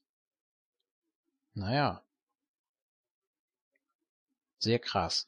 Ja, Stichwort Vampiro. Der hatte nämlich noch die ähm, Szene nach dem Abspann. Denn er hat offensichtlich die Möglichkeit, auch Tote zu wecken, oder wie soll man das deuten? Denn Prinz Puma hat man gesehen in dem offenen Sarg und ja, auch der wohl dann demnächst wieder mit von der Partie und äh, die Gesichtsbemalung von Vampiro ging ja schon ein bisschen in seine WCW-Zeit, oder? Ja, definitiv. Also Vampiro selber, also Ian Hodgkinson, mhm. hat ja laut eigener Ausgabe schon an, an mehreren Geisterbeschwörungen und, und, und solchen Ritualen teilgenommen. Ähm, der glaubt ja auch wirklich äh, an, an, an solche Sachen. Und äh, von daher hat natürlich dann auch hier der Vampiro die Fähigkeiten, Tote zu erwecken. Total geil. Und da schafft es Lucha Underground halt mit, wieder mit so einer, mit so einem kurzen Moment, dass du dann da sitzt und denkst dir, boah, jawoll, geil, was kommt denn da jetzt? Ja, das schaffen die halt immer wieder mit diesen kleinen, mit diesen kleinen Bits und Pieces. Und du sitzt einfach da und denkst dir, ja, so macht man, so muss es sein. Ich hab Bock darauf, wie geht's da jetzt weiter? Ein total genialer Cliffhanger. Und du willst einfach nur wissen, was passiert da jetzt? Es ist auch total logisch. Vampiro hat da drauf gehofft. Er hat ihn die ganze Zeit bezirzt und jetzt hat er ihn genauso, da hat er ihn, wo er ihn haben wollte. Prinz Puma, ja, wie auch immer er jetzt drauf ist. Also ich glaube nicht, dass er jetzt so, so, so ein Zombie-Typ ist oder so. Er wird ja schon der normale Prinz Puma wieder sein. Aber somit hat Vampiro halt wieder die Argumente auf seiner Seite und sagt, ja, ich habe es dir doch von Anfang an gesagt und das öffnet jetzt halt für Vampiro den Weg, dass er ihn unter seine Fittiche nehmen kann. Und was dann mit Prinz Puma passiert, das, das kann nur geil werden. Ja, oder er oh. sagt, ach komm, ich äh, hätte ruhig noch ein paar Wochen Schlaf gebraucht. Das fand ich jetzt nicht so nett. Oh, fünf Minuten. Nö, nochmal rumdrehen, ja. Oh. Was wächst du mich denn? ich bin im Winterschlaf hier. Ja. Das kann natürlich auch sein. Mit Conan war das nicht so stressig.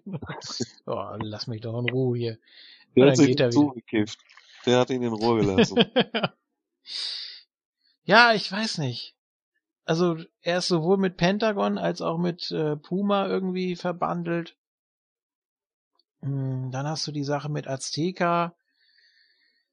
Ah, der hat ja auch irgendwie noch was mit Ray eigentlich zu tun und mit äh, Prinz Puma.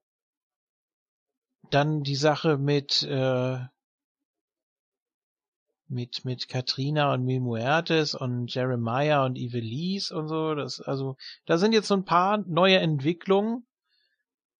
Da ist mir noch nicht so ganz klar, wie das ausgeht oder wie das weitergeht. Und das mag ich eigentlich. Am Ende ist wahrscheinlich, dann macht's Puff und dann gibt's da zwei Matches draus und dann war's das.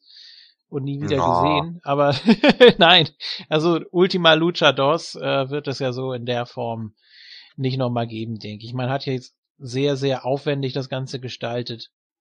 Und ich bin guter Dinge eigentlich. So. Sollen wir zur ja. 14. kommen? Kommen wir zur 14. Ja. Der. Da war ja auch einiges los. Bitte? Da war ja auch wieder einiges Ja, los. richtig. Ging ja drunter und drüber. Angelico kam zu Dario er möchte ein Titelmatch haben. Und ja, Angelico äh, wird vertröstet auf das äh, Battle of the Bulls Turnier. Also vier Fatal Four Ways, woraus die jeweiligen Sieger dann auch wieder in einem Fatal Four Way aufeinandertreffen sollen, oder? Habe ich so verstanden? Ähm, ja, habe ich das auch verstanden. Also zwei in dieser Ausgabe dann höchstwahrscheinlich zwei in der nächsten und dann vielleicht auch schon das Finale oder in der übernächsten dann eben. Also ja. auch so ein bisschen aufgeteilt. Also 16 Mann und oder Frau, je nachdem. Wissen wir ja noch nicht, genau. Ja, ist nicht klar, wer die anderen acht Leute sind. Ja, ja, das erste dann auch gleich. Ähm, zwei von den Vieren haben eigentlich gerade noch eine ganz andere Story laufen. Also miteinander. Die beiden anderen natürlich auch, aber ich meine jetzt so speziell Cage und Tirano, die sich hier über den Weg gelaufen sind. So beiläufig, ne? Also so nebenbei. Ja, Ähm, äh, hat man leider auch versäumt äh, von Matt Striker und Vampiro, das ordentlich rauszustellen, dass es da halt auch gerade noch eine Matchserie gibt und wie es da steht und, und dass es auch um eine besondere Chance geht und also das hat man im, im Clip, da vor dem Intro hat man das ja nochmal gezeigt, alles. Ja, trotzdem, das muss man im Match muss man das auch noch erwähnen. Gerade in den Phasen, wo die beiden dann wirklich auch gegeneinander gerade zur Sache gehen. Ja. Durchaus. Die beiden anderen natürlich äh, Joey Ryan und Dr. Wagner Jr. Ja, ganz interessante Mischung. Sollte wieder die Durchsage geben von Famous B. Aber der hat sich dann einfach mal eine Clothesline gefangen von Cage und ja, es hat nicht so ganz geklappt, wie er sich das vorgestellt hat. Ja, war ein recht gutes Match. War viel Tempo drin, war sehr abwechslungsreich, fand ich. fand es auch ein bisschen besser als das zweite, wenn ich ehrlich bin.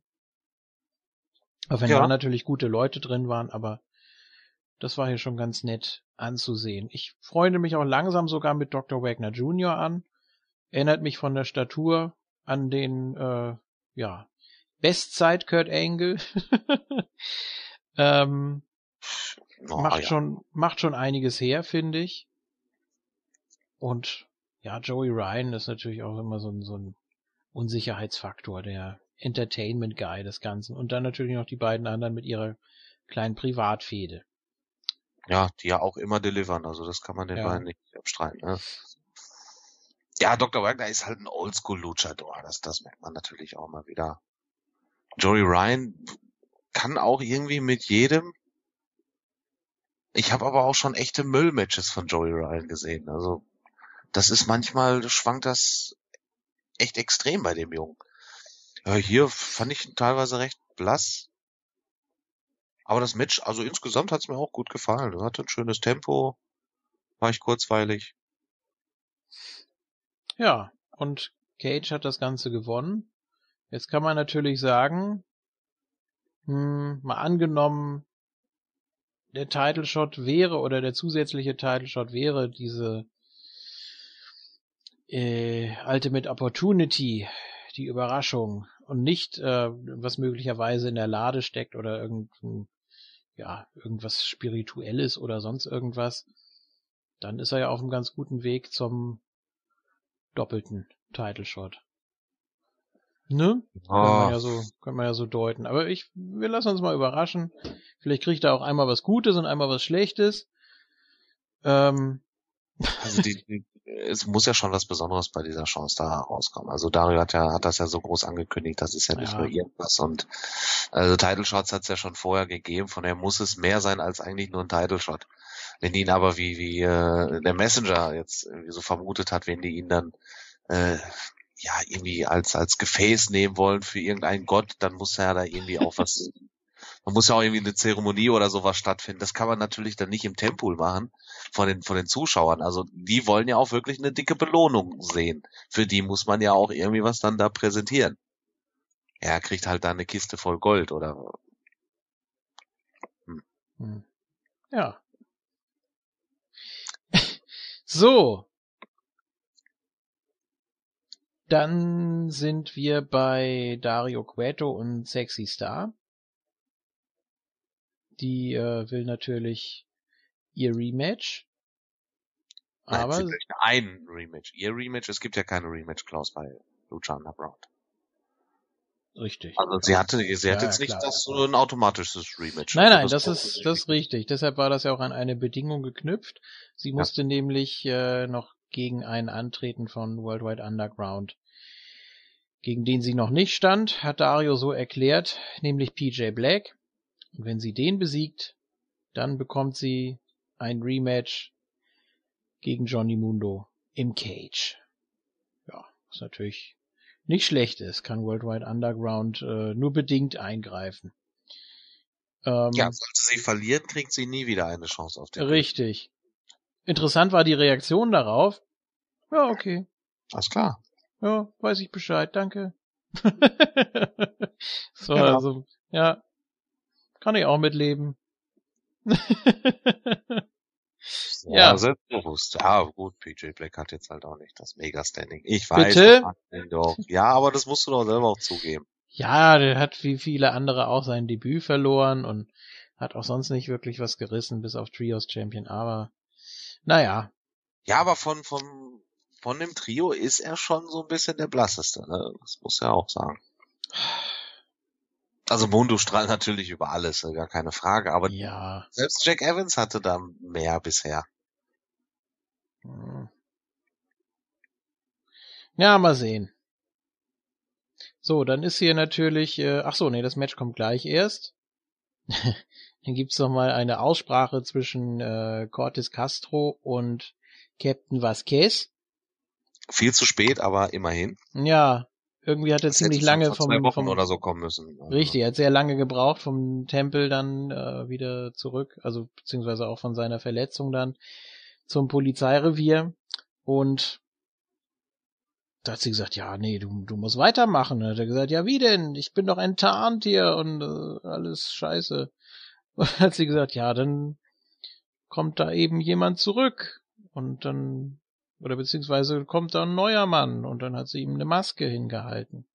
Hätte auch selber drauf kommen können, ne? dass man da mit einer Maske auch irgendwie so ein bisschen unerkannt was reißen kann. Mann. Ja. Aber das wäre dann auch, das ist auch ein bisschen leichtsinnig, ne? Also als ob Dario da nicht irgendwie Interesse hat, rauszufinden, wer das ist. Oder normalerweise kennst du ja die Namen irgendwie. Oder weißt, weißt Bescheid, wer, wer das sein könnte, oder auch von der Statur oder vom Stil her, dass man es da erkennt. Ja gut, natürlich, also äh, in Wirklichkeit weißt du als Promoter natürlich, mit wem du es da zu tun hast. Aber man kann es ja halt auch storyline-mäßig so verkaufen, dass es Dario total egal ist, wer da ist. Dem, dem drückt er halt am Ende der Show ein paar hundert Dollar in die Hand. Wie der heißt und wo der herkommt, ist ihm total egal. Hauptsache er liefert eine gute Show und bringt ihm Kohle. Und dann kann man das schon Ja. durchaus erklären, dass Violence. großartig nachhakt. Ja. ja, da bin ich aber gespannt. Vor allem, wie das dann wird, das Verhältnis zwischen dem Maskierten und Joey Ryan. Ob man da Ja. auch irgendwie was sich überlegt hat. Das sind ja ehemalige ja Partner, er sollte ihn Ja, ja. vielleicht erkennen. Vielleicht. Je nachdem, wie die Maske ist und wie gut er seine Stimme verstellen kann. Ja. Gut, Maskierte, weiß jetzt gar nicht, ob das jetzt offiziell so ist, dass auch äh, Maskierte nicht äh, Luchadores äh, sein können da, dass es dann nicht sofort auffällt. Ja gut, Prince Puma natürlich. Äh, Killshot. das- Stimmt, Killshot auch. Aber dass man das dann nicht sofort erkennt, ja, okay, der ist maskiert, spricht aber nicht wirklich äh, Spanisch. Weißt Hm, du jetzt nicht. Vielleicht spricht er doch Spanisch. Hat er bisher nur noch nicht. Das kann auch sein. Oder er sagt einfach gar nichts. Genau. Ne? Das ist am sichersten. Er wrestelt nicht und sagt nichts. Er steht einfach rum mit der Maske und keinen interessiert's. Ja. nicht mal, nicht mal Dario. Der gehört schon irgendwie dazu. Der wird schon nicht umsonst hier stehen. Wer stellt sich denn sonst mit einer Maske einfach so dahin? ja. Das wäre ja doof. Also muss er schon einen Grund haben, warum der da steht. Ja. Ja. Ganz harmlos. So. Sexy Star gegen PJ Black. Das darf sie natürlich gewinnen, logisch, sonst wäre es auch ein bisschen öde gewesen, die Story. Ja. Zwischendurch kommt hier noch äh, Jack Evans an und ja, versucht einzugreifen. Aber der Schuss geht nach hinten los. Und Sexy Star, die hält auch noch so richtig schön lang das Cover, auch nach, nach drei noch. Das sicher ist sicher. Und, ja, ja. Schön degradiert hier. Oh, ich halte heute mal bis sechs oder sieben. Kommt da nicht raus. Die Wurst. Ja, ja. Nein, aber es war schon ordentlich, das Match. Von beiden hier auch. Mhm. Aber der Derwolf hat Sexy Star schon gut aussehen lassen. Siehste? So rum. Wird ein Schuh draus. Äh, ja, eigentlich. Wir wissen es natürlich nicht, wie es ausgeht, aber wenn ich mir das jetzt so auf dem Papier mal vorstelle, das Rematch zwischen Sexy Star und Johnny Mundo im Cage, Hm. Schwierig. Kann man natürlich sagen, Johnny Mundo braucht Worldwide Underground nicht. Dann müsste es eigentlich machen. Oder Mhm. Sexy Star, äh, ja. Ich, ich will mir das gar nicht ausmalen. Dass sie da tatsächlich die Sensation schafft und sich zum zweiten Mal den Titel holt. Eieieiei. Ich halte es durchaus für möglich. Ich halte es durchaus für möglich. Also jetzt die, die Reaktionen auch so im Netz waren ja durchaus positiv eigentlich auf den, auf den Titelgewinn. Natürlich gab es einige, die gemeckert haben, aber so überwiegend war es eigentlich recht positiv und das, ähm, ich weiß nicht. Also natürlich kann man jetzt im Nachhinein darauf nicht mehr reagieren. Also es ist jetzt nicht so, dass man sagt, ja, wir machen sie jetzt zum Champion, weil, weil die Reaktion positiv ist. Natürlich alles fertig. Ähm, Ja, Ja. eben. Aber ich kann es mir doch also gut vorstellen, dass man es macht. Ich würde es aber nicht gerne sehen. Also ich würde dann schon gerne sehen, äh, dass Mundo hier weiterhin Champion bleibt, weil er, der braucht jetzt eine, eine, eine, eine starke Titelregentschaft. Also ich möchte, dass der bis Ultima Lucha jetzt erstmal Champ bleibt. Ja. So- ja, oder, oder eben irgendein Aufhänger mit einer wirklich guten Story, mit einer richtig guten Entwicklung, dass irgendwas ist mit Worldwide Underground oder so, dass da doch irgendwie so der Neid langsam durchkommt. Das wäre auch noch okay. Hätte ich kein Problem mit. Aber Aber er war so, jetzt so lange auf der Jagd. Also jetzt, ja, jetzt braucht er auch echt mal einen Run. Er kann ja dann danach wieder auf die Jagd gehen. Ich weiß schon, Ja, was es du meinst, aber ich gönne ihm das jetzt einfach. Ich will das jetzt so sehen, dass er das ein bisschen länger macht. wäre natürlich für sein Profil auch nochmal ganz interessant, ne? Wie sehr steht Worldwide Underground wirklich hinter ihm? Welche Rolle spielt äh, Taya? Ja, ich glaube, Mhm. Taya ist äh, sehr loyal. Die beiden anderen Jungs, na, weiß ich nicht so ganz. Ja, sie hat ja auch maßgeblich mitgeholfen beim Ja. Titelgewinn. Die Jungs haben es mal wieder verbockt. Ja, die Stooges, könnte man fast schon sagen hier. Ja. So. Dann sind wir also wieder bei den Cuetos. Und dann gibt's eine ganz interessante Szene. Mm.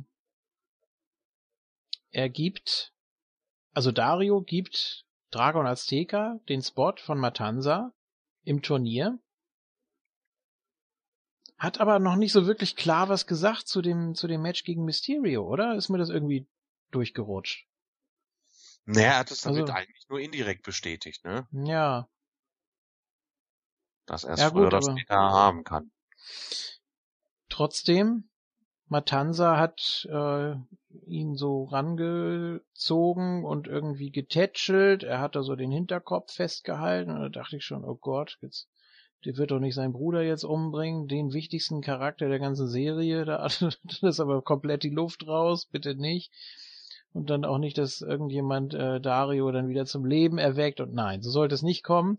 Nein. Er hat ihn ich einfach nur. das äh, gedacht, dass er ihn damit ausnockt und sich den Schlüssel holt. Ja, ja. Also die Position, die war natürlich auch äh, genau richtig. Der Schlüssel ist da äh, runtergefallen, genau fast in Reichweite von Matanza. Hat man auch schön eingefangen da, wie, sie, wie da die Hand da durch das Gitter kam und wie er sich dann so langsam rangetastet hat und ja, war schön, war, war dramaturgisch gar nicht schlecht. Das war saustark gemacht. Auf jeden Fall. Ich dachte mir auch nur, nur töte ihn bitte nicht. Ja, hau ihn Ja, ab. eben. Ja, okay. Aber doch töte ihn bitte nicht. Darüber aus der Serie? Nein, nein, nein, das darfst du nicht machen. Ja, aber Matanza hat The Monster unleashed. Ja, er sollte dann ja nochmal eingreifen, denn es gibt hier den Main Event, die zweite Runde. Quatsch. Das zweite Match der ersten Runde vom äh, Battle of the Bulls.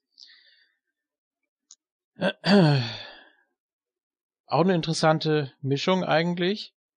Der eben schon angesprochene El Dragon Azteca, Marty the Moth, Mil Muertes und The Mac. Das ist also eine ganz abstruse Mischung. Ja, also, also hier die, die Heavyweights, ne? Battle Ja, ja, genau. Ja, gut. Azteca passt da halt nicht. Ja, sollte ja eigentlich dann der, der Spot von Matanza sein. Stimmt, ja, ja, genau. Das Ja, hätte und dann auch, wahrscheinlich. auch im ersten mit, mit äh, Terrano, da ist glaube ich Joey Ryan ist da der leichteste gewesen, glaube ich. Dr. Wagner ist nicht so groß. Mhm. Aber ja, schon, schon eher die Heavyweights, ne? Das ist ein Heavyweight-Turnier, kannst du so Mhm. klar sagen. Das ist ja auch das, was ich an, an Lucha mag. Es ist halt nicht rein dieses äh, mega spotlastige, nur, nur diese Spot Monkeys. Du hast halt auch eine, eine schöne Heavyweight Division, die halt dementsprechend aber auch immer noch athletisch genug sind, um da schöne Matches zu zeigen.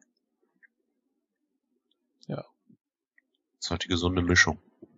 Und hier, ja, das war auch, war eine interessante Mischung, ja. Ich fand zum Beispiel Martin äh, The Moth gegen äh, mit Muertes zwischendurch. Äh, ganz komisches Bild, aber irgendwie war es interessant. Ja, richtig. Ähm, dann gab es natürlich den Eingriff von Matanza, der jetzt völlig unleashed ist und ja, Dario mit dem mit dem blutigen Handtuch am Kopf da hinterher und Ja, er ist erstmal noch ins Büro gegangen oder zumindest irgendwo hin und hat sich noch ein Handtuch besorgt. ja, ja, das ist schon mal gut. Immerhin, ja, ja. Ja, Vielleicht lag da unten im Keller auch eins gerade rum. ja, vielleicht. So vom Training oder so. Ja, wer weiß, was da so neben dem Keller noch alles ist. Der so. Fitnesskeller von Matanza. Die Sauna oder so. Ja.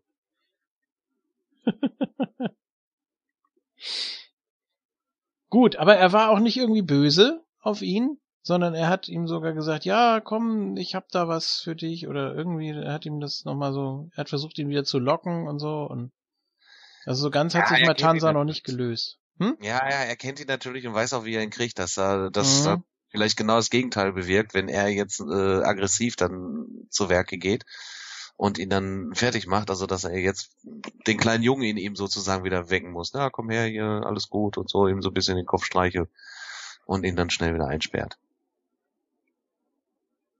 Ja, ja, aber so ganz. Ich traue dem Frieden da nicht, ne? Also Matanza scheint das wirklich. Er scheint ja auch mit seinen Kräften nicht so umgehen zu können. Vielleicht wollte er Dario gar nicht so böse verletzen, sondern wollte ihn wirklich nur ausnocken. Was sah natürlich schon sehr übel aus, ne? Ja, Ich mu- klar. Ich musste da äh, an dieses First Blood Fake Ding da denken von TNA, wo sie da äh, das Handtuch vorher schon schön Ja. entsprechend präpariert haben und dann nur noch so auffalten mussten und naja. Ganz schlecht. Oder natürlich die Trophäe von Samoa Joe damals. Oh ja. Das was, was ja auch immer mehr wurde dann. Ja, ähm, The Mac konnte hier Marty the Moth stunnern. Marty the Moth gerät auch langsam ein bisschen, ja, aus dem Line. Also er ist ein bisschen, äh, er wird immer mehr. Er wird immer mehr, ja. Ja, ja. äh, irgendwie im, im letzten Jahr äh, mal gesagt, dass er 40 Pfund zugelegt hat. Jetzt äh, weiß ich aber halt nicht, in welchem Zeitraum. Er wurde kurz davor auch noch auf ähm, sein, sein äh, Tough Enough Run da angesprochen, ob das zwischen dieser Zeit und Lucha Underground war oder zwischen der ersten und zweiten Staffel. Also das äh, konnte ich jetzt nicht genau raushören aus diesem Interview. Aber er hat auf jeden Fall schon schon ordentlich zugelegt und ich glaube, Mhm. das sind jetzt noch mal ein paar Pfund zugekommen. Ja. Na gut, es passt aber auch irgendwie so zu ihm, ne? Noch passt Also, es, aber wenn das ja. noch ein bisschen mehr wird, dann wirkt er einfach ein bisschen zu schwabbelig. Ja, aber er soll jetzt auch kein Modellathlet sein, ist ja Nee, sein. nee, deswegen ist das ja so, wie er im Moment ist, auch ganz okay. Also er ist Ja. halt nicht definiert, aber er hat halt Masse und dadurch auch dementsprechend Power. Aber er Ja. wirkt halt nicht, nicht fett und behäbig. Nö, also der Vergleich kommt ja immer wieder. Ja, ich weiß, es ist sehr gemein, aber auch ein Bray Wyatt ist ja kein durchtrainierter Typ, so. Also zumindest vom Nee. äußeren Erscheinungsbild, ne? Ja, gut. Dann äh, haben wir jetzt schon mal zwei nicht Luchadores, also ja, zwei so Durchschnitts-Ami-Typen, sage ich jetzt mal, äh, in der zweiten Runde. Und dann sind wir natürlich gespannt, wer da noch dazukommt. Ja. Ja, dann natürlich noch ein interessantes Segment. von Cobra Moon. Dass wir das mal sagen, in dem Zusammenhang, das ist natürlich auch sensationell. Ähm, sie hat da scheinbar einige von ihrem Tribe da um sich versammelt. Es war eine, so eine große Halle mit so, äh, ja, mit viel Feuer und sehr, sehr düstere Atmosphäre. Und die sahen alle so ein bisschen aus wie Drago. Oder ja, so eine Mischung aus Drago und Bebop und Rocksteady. Irgendwie so ein ganz komischer Zoo, den sie da hatte. Also. Was? Es wirkte schon ja so ein bisschen wie, ein- wie ein Thronsaal, ne? Ja, ja, so wie so ein eigener kleiner Tempel irgendwie, ne? So ein Ja. Und, ja, und dann hat sie da ihre zwei Schergen jetzt sozusagen auf, auf Drago gehetzt. Also Ja. er ist wohl, wohl der Schuldige daran, dass man vor tausenden von Jahren oder vor tausend Jahren äh, den, den, den letzten Krieg verloren hat. Oder Wie auch immer. Also er ist der Schuldige und er muss jetzt äh, zur Strecke gebracht werden. Ich fand die beiden, äh, die sie da losgeschickt hat, ziemlich cool. Also die Masken fand ich schon sehr, sehr geil. ja, Sollen War halt auch so, so Schlangentypen sein. Die hat auch, glaube ich, die Namen genannt, aber ähm, das ist an mir vorbeigegangen. habe ich jetzt auch nicht äh, präsent, aber naja, die werden dann demnächst wohl im Tempel auftauchen. Vielleicht sind das ja sogar auch wieder äh, bekannte Wrestler, auch wenn sie es nicht sein müssten. Ne? Wenn es da wirklich nur darum geht, äh, Drago irgendwie zu verunsichern oder so, dann kann das ja auch jeder x-beliebige Schauspielanfänger machen, denke ich. klar, das ist ja scheißegal im Prinzip.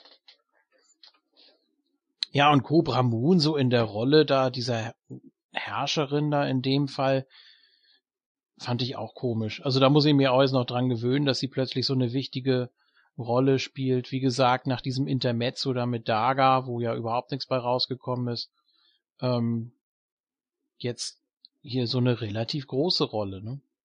Ja, ich fand das aber gar nicht so schlecht. Also da lasse ich mir gerne noch so ein paar Segmente gefallen. In Ring muss ich sie jetzt da nicht haben, aber in solchen Segmenten auch die Sachen mit Drago und so, das, das fand ich schon ganz gut. Mit Daga, das konnte man natürlich total knicken. Also das lag auch daran, dass ich Daga nicht leiden konnte. Irgendwie bin ich mit dem nicht warm geworden. Aber seitdem, seitdem sie da mit Drago was zu tun hat und man da halt so ein bisschen mehr Tiefe in der Story merkt, gefällt mir das eigentlich ganz gut. Also das Segment war jetzt hier echt on top. Ja, gut. Ich würde sagen, dann war es das erstmal. Es gab nichts mit den Kaninchen, es gab nichts von Mundo, es fehlte generell so ein bisschen was. Auch ein Son of Havoc oder sowas war nicht da. Ähm, ja, mal sehen. Das wird Ja, dann das haben wir wahrscheinlich so. immer mal wieder, dass wir dann so zwei Ja. Ausgaben, wo, wo komplett was ganz anderes geschieht. Ich denke mal, dass wir da im nächsten Lucha-Part schon wieder ganz anders reden, dass dann auch die Leute wieder, dann haben wir auch das Cage-Match mit Mundo, der ist dann auf jeden Fall wieder dabei. Und äh, dann ist halt der, sind halt die anderen wieder dran. Also das, das wechselt sich ja immer so ein bisschen ab. Ich finde es gar nicht so schlimm. Wie gesagt, das, das eine, was mich gestört hat, war halt die Sache ähm, in der Polizeistation. Den kleinen Skit, den hätte man schon viel früher einspielen können. Äh, der hatte jetzt nicht erst letzte Woche den Arm gebrochen gekriegt, von daher, das, das war ein bisschen spät, aber ansonsten ist alles voll gut im Moment. Da passiert Ja. einiges. Also man hat jetzt wirklich wieder nach äh, Aztec Warfare hat man wieder ein bisschen Fahrt aufgenommen mit, mit den Stories. Ja, und selbst wenn man, bitte? Da ist einiges am Köchel.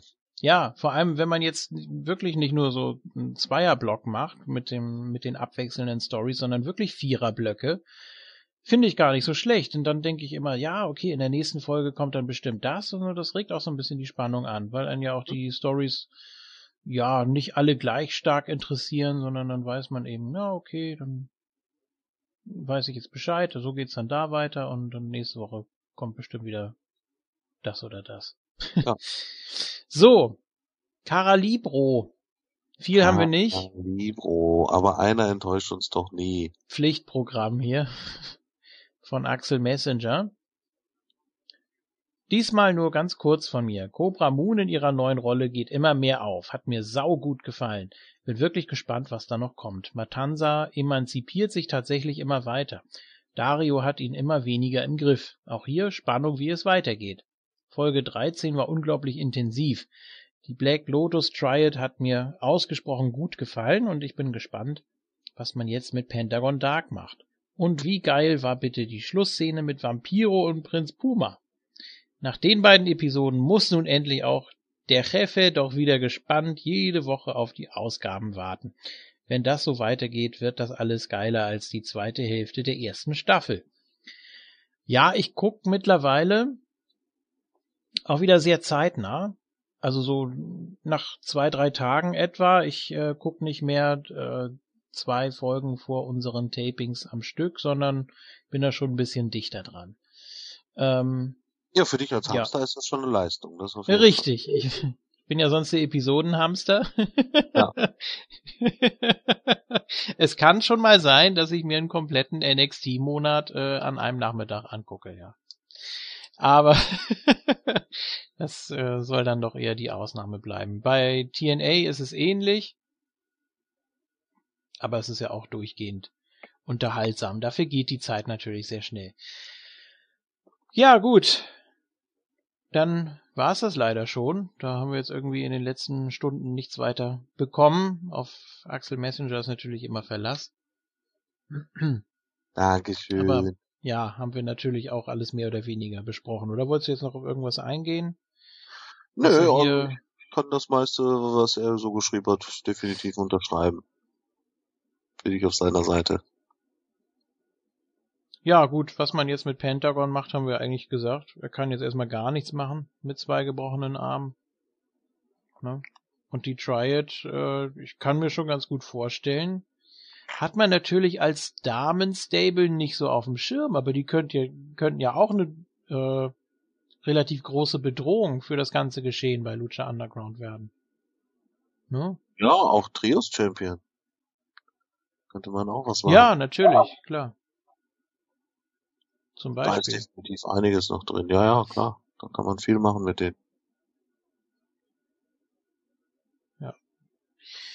Also im Moment hat man wirklich auch so, so ein Überangebot äh, so ein bisschen an Leuten. Nicht nur, dass man halt sehr viel aus den letzten Staffeln noch mit übernommen hat, man hat auch dann wirklich auch ein paar neue etabliert, so wie jetzt halt, ähm, dass jetzt Cobra Moon einen ordentlichen Part noch mit einnimmt, äh, aber auch jetzt dann so ganz neue Charaktere dann mit den beiden da kreiert was die dann in Zukunft dann so, so bringen, ist halt auch so eine Frage. Jetzt hat man noch das Bunny Stable.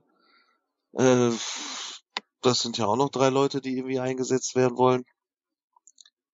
Man hat da schon ordentlich viel, was man da alles äh, in den ganzen Wochen präsentieren will. Mhm. Ich bin auf jeden Fall gespannt, wie das in Zukunft weitergeht. Also, ich habe nach wie vor immer noch jede Woche Bock auf Lucha, freue mich immer tierisch auf die neue Folge. Meistens schaffe ich es erst am Freitag, aber da bin ich immer noch Zeit nah, Zeit näher als du. Ja. Ah. Mal sehen, wie ich das in Zukunft halte. Ja, ein Drittel der Staffel ist jetzt schon wieder rum.